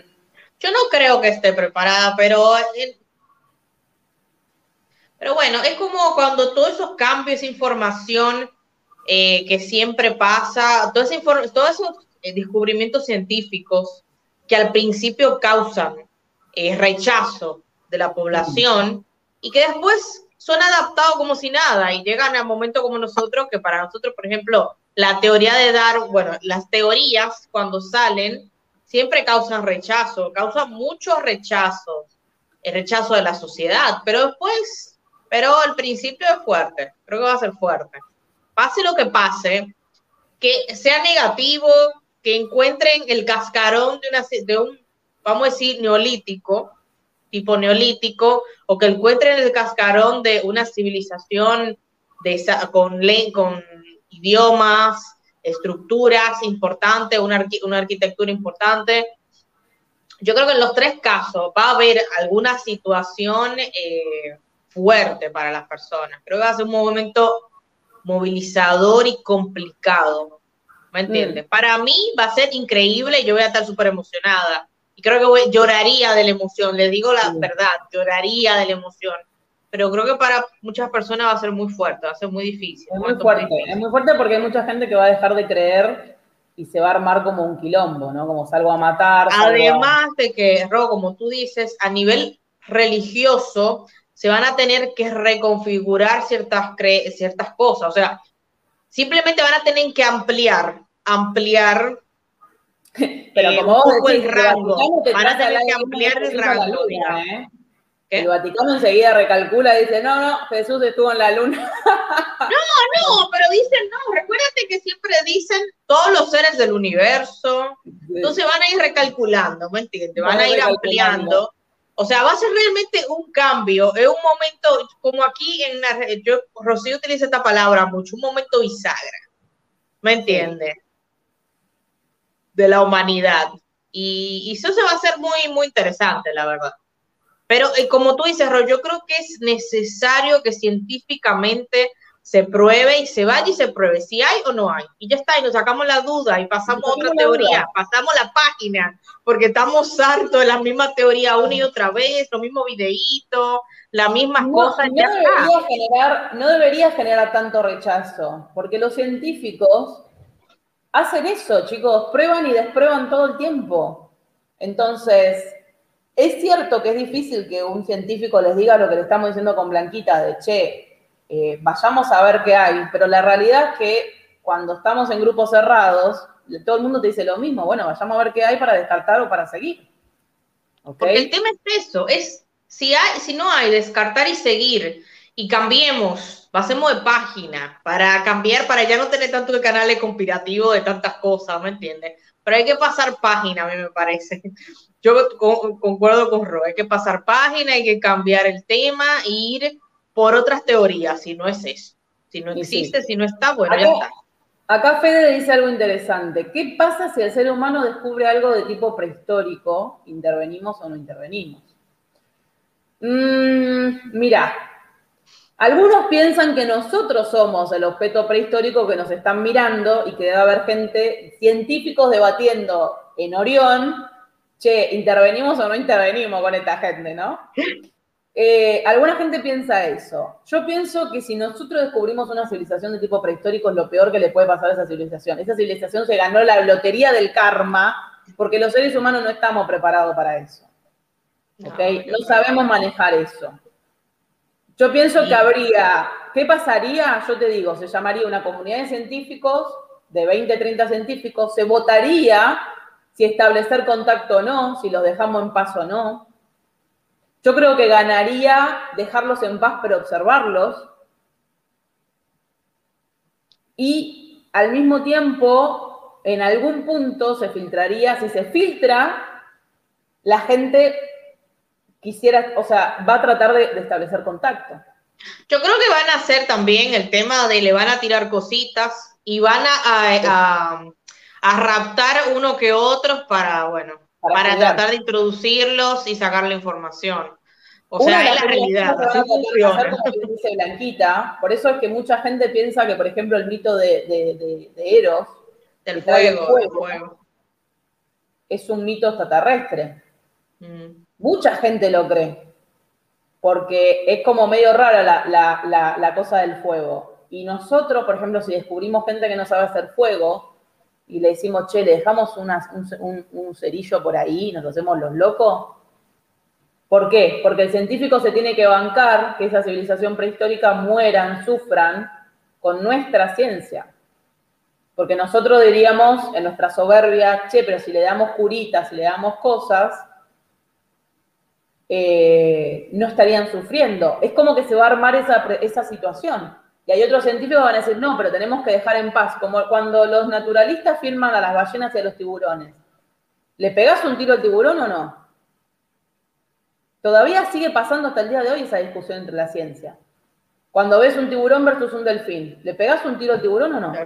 Es como, mire, yo los otros días vi un documental, hablando un poco de ese tema, de un de un film, una persona que estaba filmando una, un, un oso polar que estaba desnutrido y muriéndose de hambre en Siberia porque, bueno, hubo un deshielo, no encontraba comida, bueno, toda una situación que está pasando. Ustedes saben que está pasando ese tipo de cosas con los cambios climáticos que hay ahora. Y ese profesional estaba diciendo que se le partía el alma no poder intervenir no alimentar ese animal, pero que su trabajo era simplemente observar y grabar. ¿Me entiende? Observar y grabar, ¿me entiende? Pero ahí entra también, como tú dices, el tema un poco de la moral y la ética de esa situación, de uno simplemente observar. Pero que yo creo que eso sería lo más lógico en caso se encuentre una sociedad prehistórica, digamos, sería observar y no hacer más nada, porque es lo que estamos haciendo aquí en la Tierra con todas las, con las últimas pueblos que hemos encontrado, digamos, en la selva. O sea, eso es lo único que se hace, se observa de lejos y ya está, no se toma el contacto. Y yo creo que es una... Es... Si no es vida inteligente, lo que te aseguro que va a pasar, o sea, si no tienen, o sea, si son animales o plantas, pero lo que van a hacer es sacarlo en una jaula y te lo traen, o sea, eso no hay, ni un... Que lo van a comer. O sea, no hay un minuto de duda que van a traer varios, van a ver si lo pueden reproducir. Eso olvídate. Si no, no habla, si no hay una, un hablar, olvídate que los van a someter a pruebas de todo tipo. ¿eh? Olvídate. Entonces, eso, pero no me cabe la menor duda. El problema es cuando encontremos gente que habla y están dando vuelta. Entonces ahí va a haber una comunidad de científicos. Por ejemplo, yo si estoy en Marte, ¿no? Vamos a tener la, cosa de que mañana me llama Elon y me dice, Ro, quedaste clasificada, ¿no? Yo encuentro escritura. Vamos a hablar de este tema unos minutos que es interesante. Yo encuentro escritura. ¿Qué hago para tratar de traducir esa escritura en mi, conocimiento de lingüista? Teniendo en cuenta que la mayoría de lenguajes son matemáticos. Lo primero que voy a hacer, porque la mayoría de lenguas antiguas no existen las vocales, porque la mayoría de personas piensan que lo primero que hay que hacer es repetir la palabra A o repetir las vocales. Lo primero que voy a hacer es buscar eh, el símbolo que más se repita y buscar todas las posibilidades con ese símbolo. Ustedes saben que una vez un profesor de lingüista me decía, generalmente el símbolo que más se repite en un texto es la palabra yo. Y desde ahí se empieza a desarrollar, y eso es muy interesante. Mm. Y de ahí se empieza a desarrollar. Entonces, por ejemplo, yo, yo tengo enfrente, por ejemplo, jeroglíficos marcianos, ¿no? Lo primero que voy a tratar de ver es qué símbolo se repite una y otra vez con respecto a esto. Luego, y voy a anotar las veces que se repite ese símbolo. Luego voy a anotar el segundo, el tercero. Y a partir del segundo y el tercero empiezo a hacer pruebas. Si es yo, si es el nombre de una civilización, si es Marte, por ejemplo, planeta Marte, y probar todas las estadísticas, y así es como se, se descubren los lenguajes. Cómo se van mezclando uno va mezclando, exactamente. Obviamente que es uno en un millón y podés estar una vida entera, al menos que encuentres justo un traductor. Pero. Una piedra roseta, digamos, una piedra roseta. Una piedra roseta. Hay palabras que más o menos vas a empezar a ver, claro, obviamente que en caso de que tengan nuestra misma estructura lingüística. En caso de que no la tengan, bueno, ya está, la miraré y le saco foto. Pero yo personalmente pienso de que más o menos va a tener una misma estructura lingüística. Porque yo pienso que todas las civilizaciones que se basan en el raciocinio van a usar la matemática como base de todo. Porque es muy difícil evolucionar sin la matemática. Entonces, algo matemático tiene que haber en, esa, en, esa, en ese lenguaje, ¿no? Sí, yo te cuento. No estamos hablando de la matemática como nosotros vemos la matemática a nivel de colegio, todo tipo de cosas, no. Eh, se habla en el sentido de la eh, duplicación, la, cómo se triplican, se duplican las cosas, y la matemática en el sentido de la matemática en la naturaleza y cómo nosotros automáticamente eh, hacemos pensamiento y hacemos acciones un poco matemáticas sin darnos cuenta, digamos.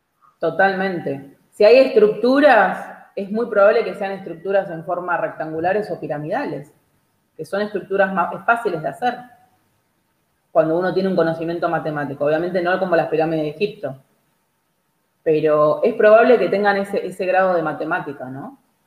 Entonces, lo primero que vamos a hacer una vez que observamos una estructura es ver, uno con la estructura que tiene enfrente se da cuenta si la civilización fue avanzada o no. Mm. Si tenemos un, un túmulo, es decir, algo redondito, algo pequeñito, quizás no hayan llegado al mayor grado de evolución.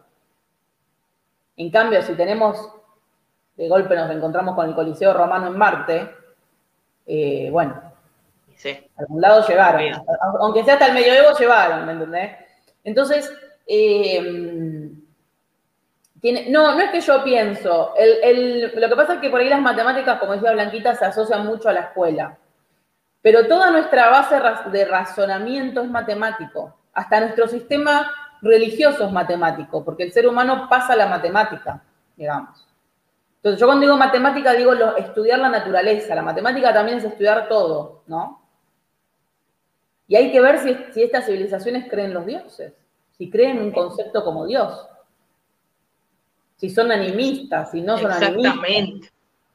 ¿Entiendes? realmente sería, por eso le digo, es algo que es, sería un momento muy fuerte para todos nosotros. Muy fuerte. Muy fuerte. Muy fuerte, muy fuerte porque eh, la gente, la gente, yo como no tengo un sistema de creencias demasiado marcado, no me afectaría tanto. Pero si vos sos, por ejemplo, una persona muy religiosa, de golpe te desestructura todo tu, tu creencia de algún modo, porque decís, ¿y entonces de dónde vengo? No venimos de Adán y Eva, ¿de dónde venimos? ¿Qué onda? Sí. ¿Me entienden lo que digo? Mm, es, es un momento complicado de la humanidad. Y cuando salga la lista del arqueólogo que va, o del biólogo que va, va a ser un momento fuerte de la humanidad. ¿Sí? Vamos a ver los chinos dentro de un par de meses a ver si mandan un arqueólogo o no. Vamos a revisar. Yo voy a revisar, no se preocupen. Si sale, lo, publico. Y va a ser un momento. Va a ser un momento, porque ya estamos un paso de que un científico del área de la biología o la arqueología pise la luna.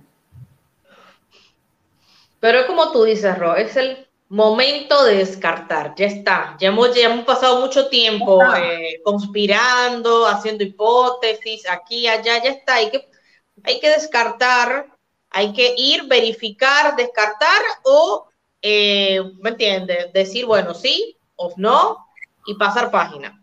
Exactamente, ya está, tenemos que empezar a descartar cosas porque si no vamos a seguir hablando mil años más de lo mismo, ¿sí?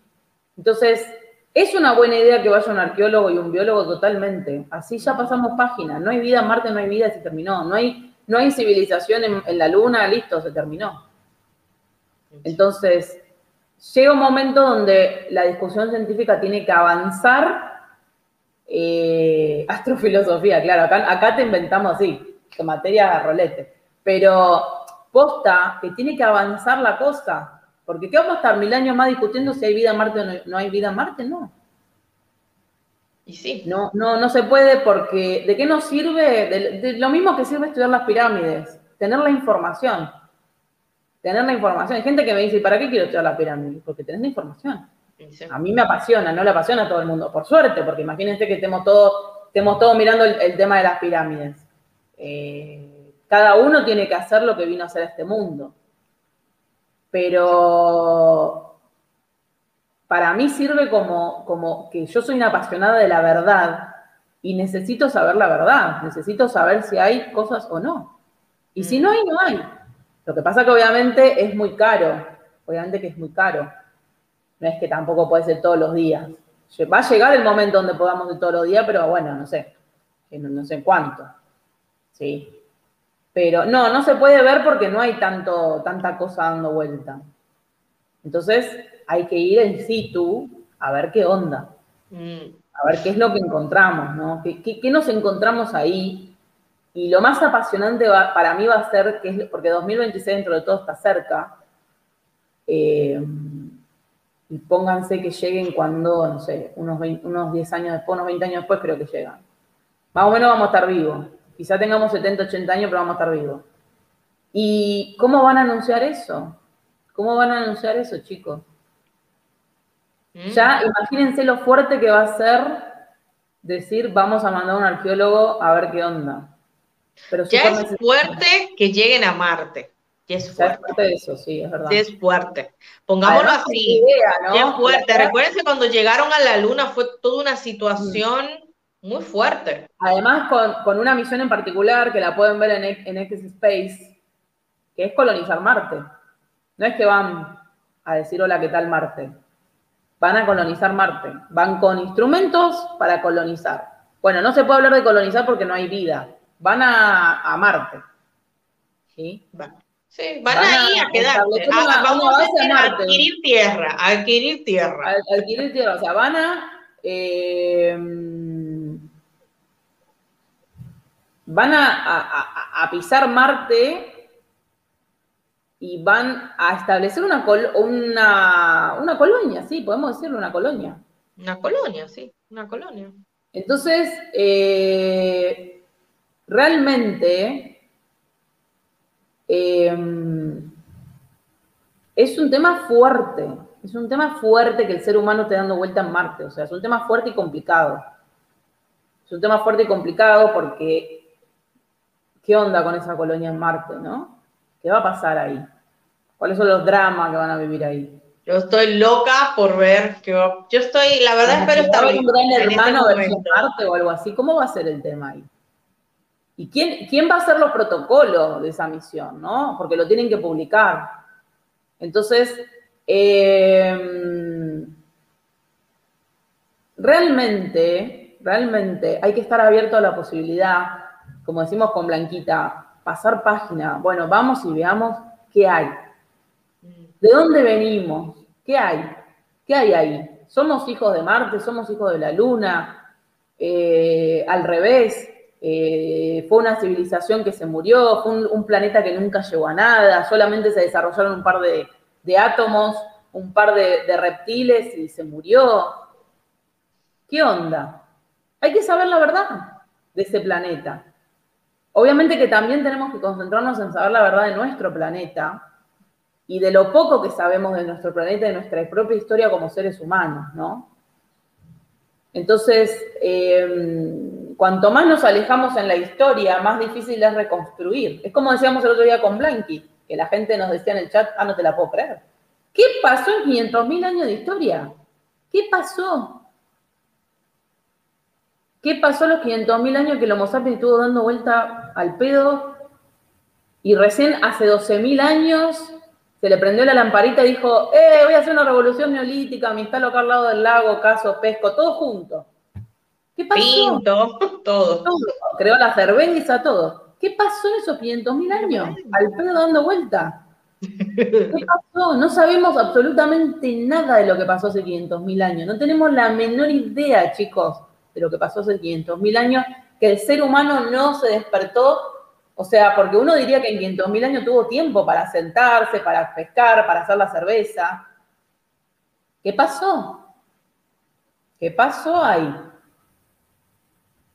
Tenemos la arqueología subacuática, que ya vamos a hacer un especial dentro de un tiempo, que ahí les voy a contar un par de temas de la arqueología subacuática, de misterios de la arqueología subacuática, que es la arqueología del futuro, porque hay muchas ciudades abajo del agua, pero tenemos formaciones enteras de montañas abajo del agua que no tenemos la menor idea qué carancho están haciendo ahí.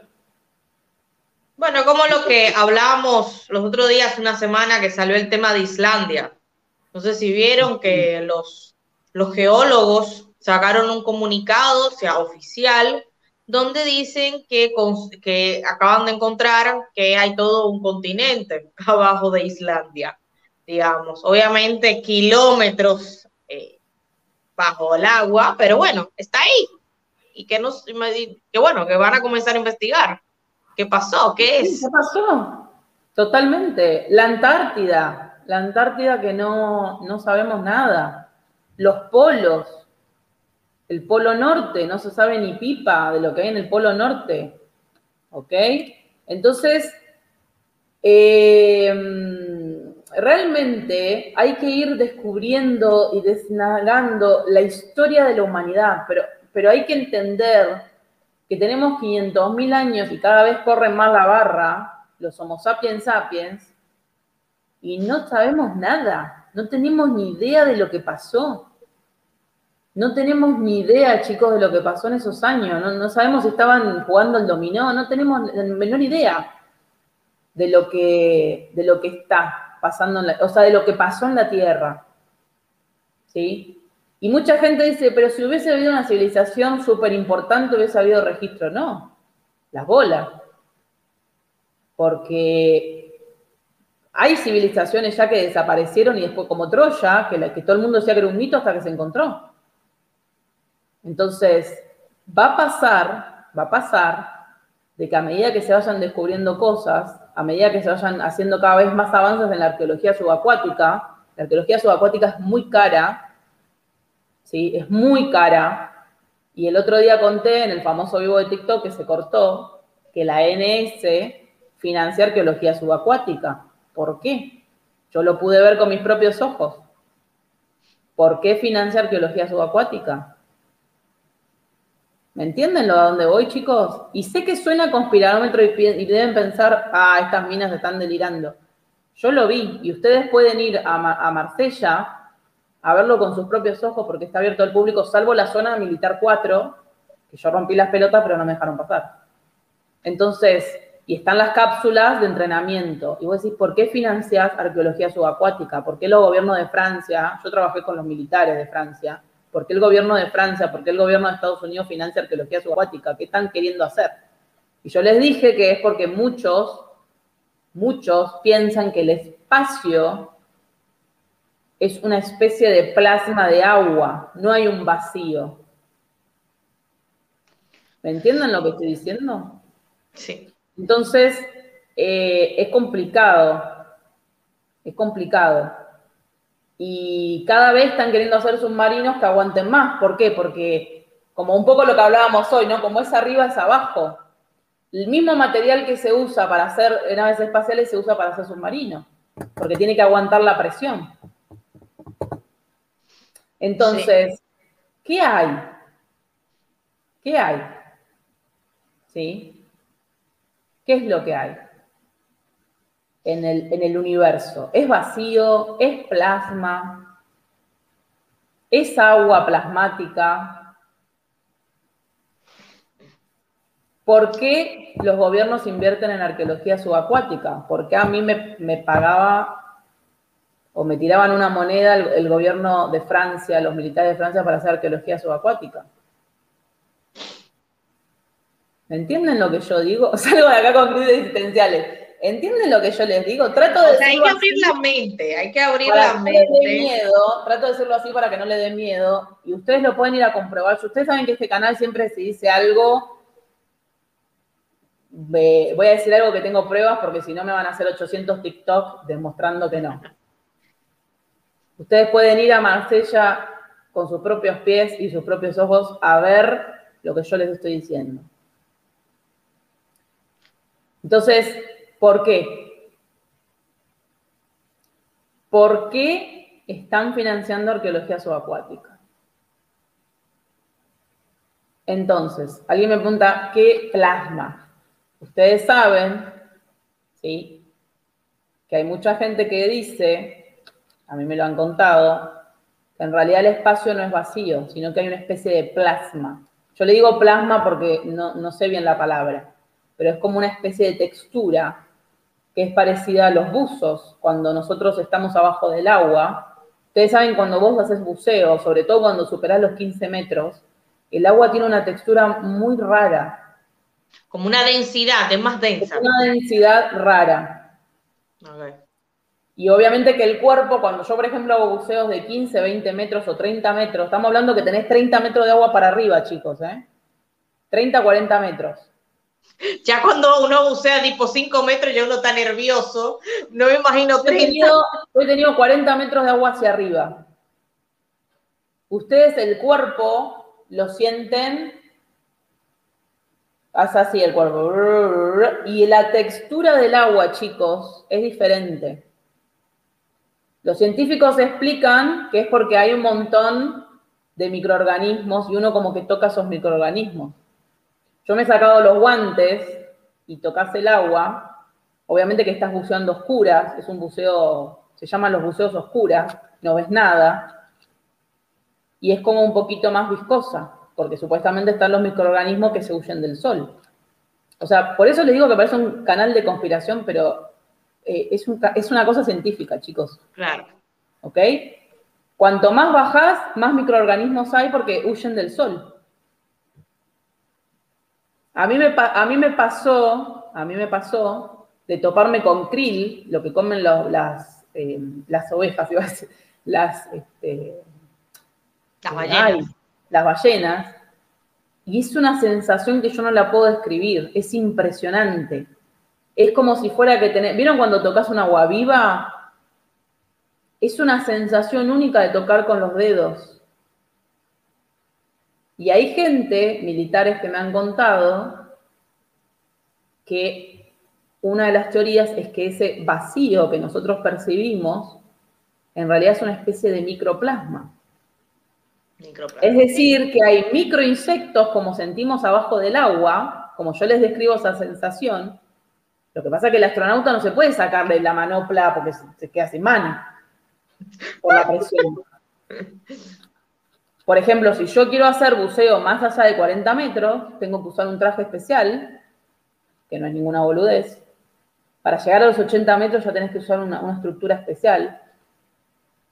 90 y metros. hablemos de la descompresión que viene después. Y hablemos de la descompresión. Y yo sé que parece una boludez, chicos, pero cuando uno está a 40 metros bajo el agua y mirás para arriba, estás a 40 metros bajo el agua, ¿eh? Es una locura, no, es, es, muy fuerte, muy fuerte. Es una sensación y... única Primero que te cagas de frío. Y segundo que es una sensación única. Y yo les puedo asegurar que el agua se pone súper pesada. ¿Sí? No, no ves nada, Fede. No ves nada. Vas con una linterna e intuís. Intuís. Y cuando yo me saqué la, el guante, que me cagué de frío, pero lo hice porque había que hacerlo, porque Ariana, al fin y al cabo, y moves la mano, te topás con la textura de las medusas. ¿Sí? te, toca, te topas con la textura de las medusas. Algunos militares me han contado, cuando yo pregunto por qué carajo el gobierno mete plata en la cosa este, de arqueología subacuática, me han contado que ellos piensan que el espacio en realidad es así. Con ese plasma, lo que pasa es que el astronauta no puede sacar la mano. Y tiene, tiene lógica, tiene lógica. Y lo que piensan es que los microorganismos, obviamente que porque están en el agua son más pesados y más densos. O sea que lo que ellos piensan es que esos microorganismos están en el aire y son más livianos porque están en el aire. No se olviden que el aire tiene átomos, o sea, el aire es vida, tiene átomos. Nosotros no lo percibimos, pero porque no tiene la densidad que el agua. Claro, hay que subir muy despacio. A 40 metros cada cinco, cada cinco metros hacia arriba parás un montón, chicos. ¿Cómo se, llama eso? Ahora me, se me viene lo que tú estás diciendo. No, no recuerdo qué escritor o quién decía, o sea, el hecho de que ellos pensaban que el, que el cielo era agua. No me recuerdo ahora qué era, quiénes eran que tenía esa idea de que el, universo era como, que era, que era agua, como si fuera un océano. Hay una cultura que son los Dogon que piensan que nosotros estamos en un océano y que en realidad la capa de ozono, la capa de ozono es una especie de burbuja como si fuéramos peces en una pecera. Y que en realidad, estamos, en realidad los planetas no están en el aire, sino en el agua. ¿Qué es lo que estoy diciendo? Lo que pasa es que los átomos que están en el agua son más densos que los átomos que están en el aire. O sea, nosotros hacemos así y estamos, hay bacterias, átomos, hay un montón de cosas. ¿Me entienden lo que digo? Hagan así. Están golpeando cosas que no vemos. Están golpeando cosas que no vemos, microbios, lo que sea. Si vos lo haces abajo del agua, o sea, cualquiera de ustedes lo puede probar. Bajen a 30 metros, a 20 metros. Hagan hacia abajo del agua. Van a sentir los microorganismos que yo les digo. Los militares tienen esta idea de que en el universo eh, estamos a eso. ¿Sí? Así que no se cierren a la idea. No se cierren a la idea. como algo científico. No se cierran a la idea porque no sabemos ni pipa. Y si los militares están metiendo plata en eso, ¿sí? si los militares están metiendo plata en eso, algo hay. Si los militares nunca ponen dinero donde no hay algo Entonces yo rompí algo seguro. ¿eh? Claro, yo rompí las pelotas cuánta información para ver qué onda. Y entonces me terminan diciendo, ahí en esa central de Marsella, no quiero decir el nombre, pero ustedes lo pueden googlear, me terminan diciendo em, esto que les estoy contando. Y me estaban diciendo con los submarinos y los nuevos submarinos que están haciendo, ustedes saben, los microsubmarinos son del mismo material que las naves espaciales. Ellos prueban los materiales de las naves espaciales, bueno, las naves espaciales, los cohetes, perdón, ya estoy delirando. Los cohetes prueban el material abajo del agua. ¿Ok? Dale la, búscalo. Entonces, eh, hay que buscar, hay que saber y ver qué onda. Yo no soy quien para hacer una teoría porque no soy bióloga. Yo escuché a los biólogos militares que me decían lo que me estaban diciendo. ¿Sí? Y yo dije, tiene sentido porque yo abajo del agua lo sentí. Yo abajo del agua lo sentí y los ves. Vos llevas una linterna y los ves los microorganismos. Sí, cuando ustedes saben las películas, las, las documentales de Nat Geo que te muestran el fondo del océano, que bajan y todo eso, ven que con el foquito que ponen se ven muchísimos puntitos blancos. Y eso es lo que, lo que Ro está diciendo ahí. Exactamente. Entonces, hay gente, aparentemente científicos, que piensan que el espacio es una especie de agua o mar, pero que no tiene esa densidad. O sea, que es aire, pero que están esos, esos bichitos, ¿me entienden lo que digo? O sea, es como una especie de plasma. Y eso es interesante. Claro que sí. Como mínimo es interesante, ¿sí? Como mínimo. Para sopesar esa idea, para pensarla. Exactamente. Y es más, el concepto que algunos te lo tendrán familiarizado de en sánscrito, en sánscrito está la palabra prana. Prana.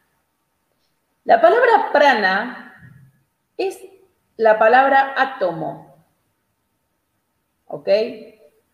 Son unas pelotitas que conforman absolutamente todo y son trillones y son infinitas.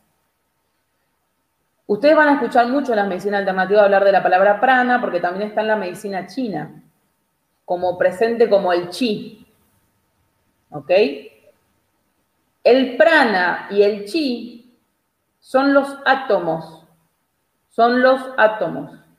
Yo ese un día lo charlé con un profesor mío, que el tipo Messier Susu, que era comparatista entre sánscrito y griego, súper abierto, un hombre, uff. Y él me decía que sí, que el prana es, son los átomos. De hecho, el prana tiene varias formas en sánscrito, ese es un tema para otro día. Son los átomos es la energía potencial. Por eso nuestros científicos no están tan lejos de la energía potencial antigua. ¿Cómo nos movemos los seres humanos? Con energía potencial. Lo primero que aprendes en la escuela. A través de acciones y reacciones energéticas, pero energéticas no me refiero a New Age, ¿eh? me refiero a la energía cinética, la energía, todo eso que te decía en la escuela. En sánscrito es lo mismo el prana, el chi, todo eso son átomos. Entonces, es muy interesante, es muy interesante ver por lo menos cómo las civilizaciones antiguas imaginaban que estaban conformados los organismos. De hecho, si ustedes quieren estudiar un poco más de dónde viene la palabra átomo, se van a llevar una gran sorpresa cuando lean que vienen de los filósofos atomistas y la teoría que tenían los filósofos atomistas. Los griegos son los griegos. Exactamente. Tanto así que los filósofos atomistas, ustedes vayan a leer por su propia cuenta, te van a decir que esta taza es dura porque tu mente decide que es dura. Pero que en realidad nosotros podemos atravesar cualquier material. Estamos hablando de filósofos griegos hace un par de años, ¿no? Para pensar, diría Mirta Legrand. Para pensar. Para pensar. Para pensar le, dejamos ahí el video para que lo, una crisis existencial hasta el próximo domingo. Pero no sé si la actividad es el domingo o el sábado, ya me olvidé. Pero eh, seguramente vamos a dejar un par de días y después le, volvemos a publicar. Seguramente será el sábado o el domingo, ya no me acuerdo, que es el de los gigantes. Este fin de semana toca los gigantes. no me recuerdo cuándo es. Yo no me acuerdo cuándo es, pero lo, van, lo ven en Instagram. Yo creo que va a ser el domingo, me parece que va a ser el domingo. Pero para pensar, gente, para pensar todo esto que les dije, todas esas cosas, y el problema, Fede, con el video de los masones que se nos cortó, hubo cosa media rara. Yo no sé si es conveniente subirlo. Pero vamos a ver, vamos a ver si lo subimos porque... No se preocupe que después hacemos un Twitch, después hacemos un Twitch sobre ese tema. Pasaron cosas raras, pero tremenda crisis que se genera. Y lo que es muy interesante es que cuando estos temas los hablas con biólogos, con cosas, podés delirar, ¿eh? Podés delirar un montón, con un vodka, un tequila, te vas lejos. Claro, porque tienen que pensar que se hablan simplemente de teorías y, posibilidades que pueden haber, nada concreto, es simplemente eh, pensar, es decir, bueno, podría ser esto, esto, esto, esto, esto, esto, o sea, uno no cerrarse a todas las posibilidades y probabilidades que puede haber. Totalmente, totalmente. Y por eso va a haber cultura soportable para rato, porque tenemos mucho tema para hablar. Muchos temas para hablar. Muchas teorías, hipótesis. Muchas teorías y, y seguramente creo que la semana que viene recién toca la arqueología subacuática y ahí vamos a hablar de, más en profundidad de todo este tema y un poquito más, ¿sí? De esas misiones, de los militares, de algunas informaciones que yo pude adquirir. Eh, y parece conspiración, pero la realidad es que no. ¿Ok? La realidad es que no. No es conspiración. Son cosas que ustedes pueden buscar por su propia cuenta es una buena idea hacerse un Telegram. Podemos, vamos a ver la posibilidad de hacer un Telegram. Pero, pero bueno, aquí les dejamos. Ya tuvieron una sobredosis, no nos deben quedar ver Dos horas, dos horas hablando de este tema. Además de la vida de la mañana. Deben tener una sobredosis de cultura soportable, por eso seguramente lo haremos el domingo para espaciar bien espaciado y que nos quieran volver a ver. Claro. Y el tema que sigue son los gigantes, que es otro temón. ¿sí? Es otro temón. Entonces, eh, este es un espacio para reflexionar, ¿ok? Es un espacio para reflexionar. Esto es cultura soportable. Exactamente. En Radio Botellón está el tema, el temas culturales también. Muy bien, Fede. Ahí estuvimos hablando con Blanquita. Estos son temas para, desarrollar y para hablar, ¿no? Y este es un espacio para que ustedes puedan preguntar y sientan que eh, es un lugar tranquilo, ¿sí? Es un lugar tranquilo. Yo cuento mi experiencia desde el punto de vista como, como la parte de arqueología subacuática es muy interesante porque habla, abre toda una brecha complicada, ¿no? Así que, bueno, chicos, gracias a toda la gente que está a las 10 de la mañana haciéndonos el aguante. Es tremendo esto, ¿no? Sí, así que una primera jornada, una primera de la, la primera jornada de cultura soportable, chicos. La primera jornada de no está solo de cultura soportable. Yo pienso que está muy bueno, yo pienso que está muy bueno, pienso que lo vamos a volver a repetir en algún momento, ¿sí? Vamos a hacer otras jornadas así todo el día, porque la gente se recopó, la verdad que la gente se recopó. Les agradecemos esto, el apoyo. Agradecemos mucho el apoyo, de verdad. Agradecemos mucho el apoyo. Y si un poco de lo que decimos les abre la mente, ya nuestro trabajo está hecho. Este es un espacio para abrir mentes, para que ustedes busquen más información, para que hagan las cosas. Ahora van a estar todos manija con la manito así, ¿no? Antes de irse a dormir van a estar como chucu, chucu, chucu, chucu. Pero esta es la idea de este espacio, ¿sí? Esta es la idea de este espacio. Que tengan gente científica para hablar de otras cosas también, ¿sí? Que tengan gente científica para hablar de otras cosas. Vamos a ver si conseguimos otro tipo de científico. Aunque no lo crean, es difícil, porque a veces a los científicos no les gusta salir en este tipo de programas. Yo he tratado de convencer gente, pero es difícil, ¿sí? Porque muchas veces no quieren exponerse, ¿sí? Pero... no, porque quieren que, las palabras salgan de contexto, las palabras. Claro, no porque lo que, lo, que, lo que estemos hablando esté mal, simplemente que, bueno, son temas complicados. Sí. Entonces, em, bueno, chicos, gracias, de verdad. Vayan a buscar los atomistas y lo hablamos en otro video. Pero abran la mente siempre a otras cosas. Abran la mente al universo que nos rodea. Así que esto es como terminamos este vivo, que ahora termina y va a estar colgado en caso de que lo quieran volver a ver mañana, que quieran volver a revivir ciertas ideas. Y Vamos a ver, vamos a ver qué averiguan, qué hacen, qué, sucede con las mentes de ustedes con la información que acabamos de, dialogar, ¿verdad? Así que bueno, chicas, chicos y chiques y todo el género que haya, les mandamos un saludo enorme. Muchas gracias de verdad por bancarnos todo el día, de verdad. Muchas gracias. Muchas gracias. Y, espero que, que se lleven este pedacito de cultura soportable con ustedes Vamos a estar en sus pesadillas. este, pero bueno, acá siempre va a haber un espacio tranquilo para hablar de todos los temas, siempre poniendo todas las teorías en contraposición. Así que bueno, nos vemos y descansen. Bye. Bye bye.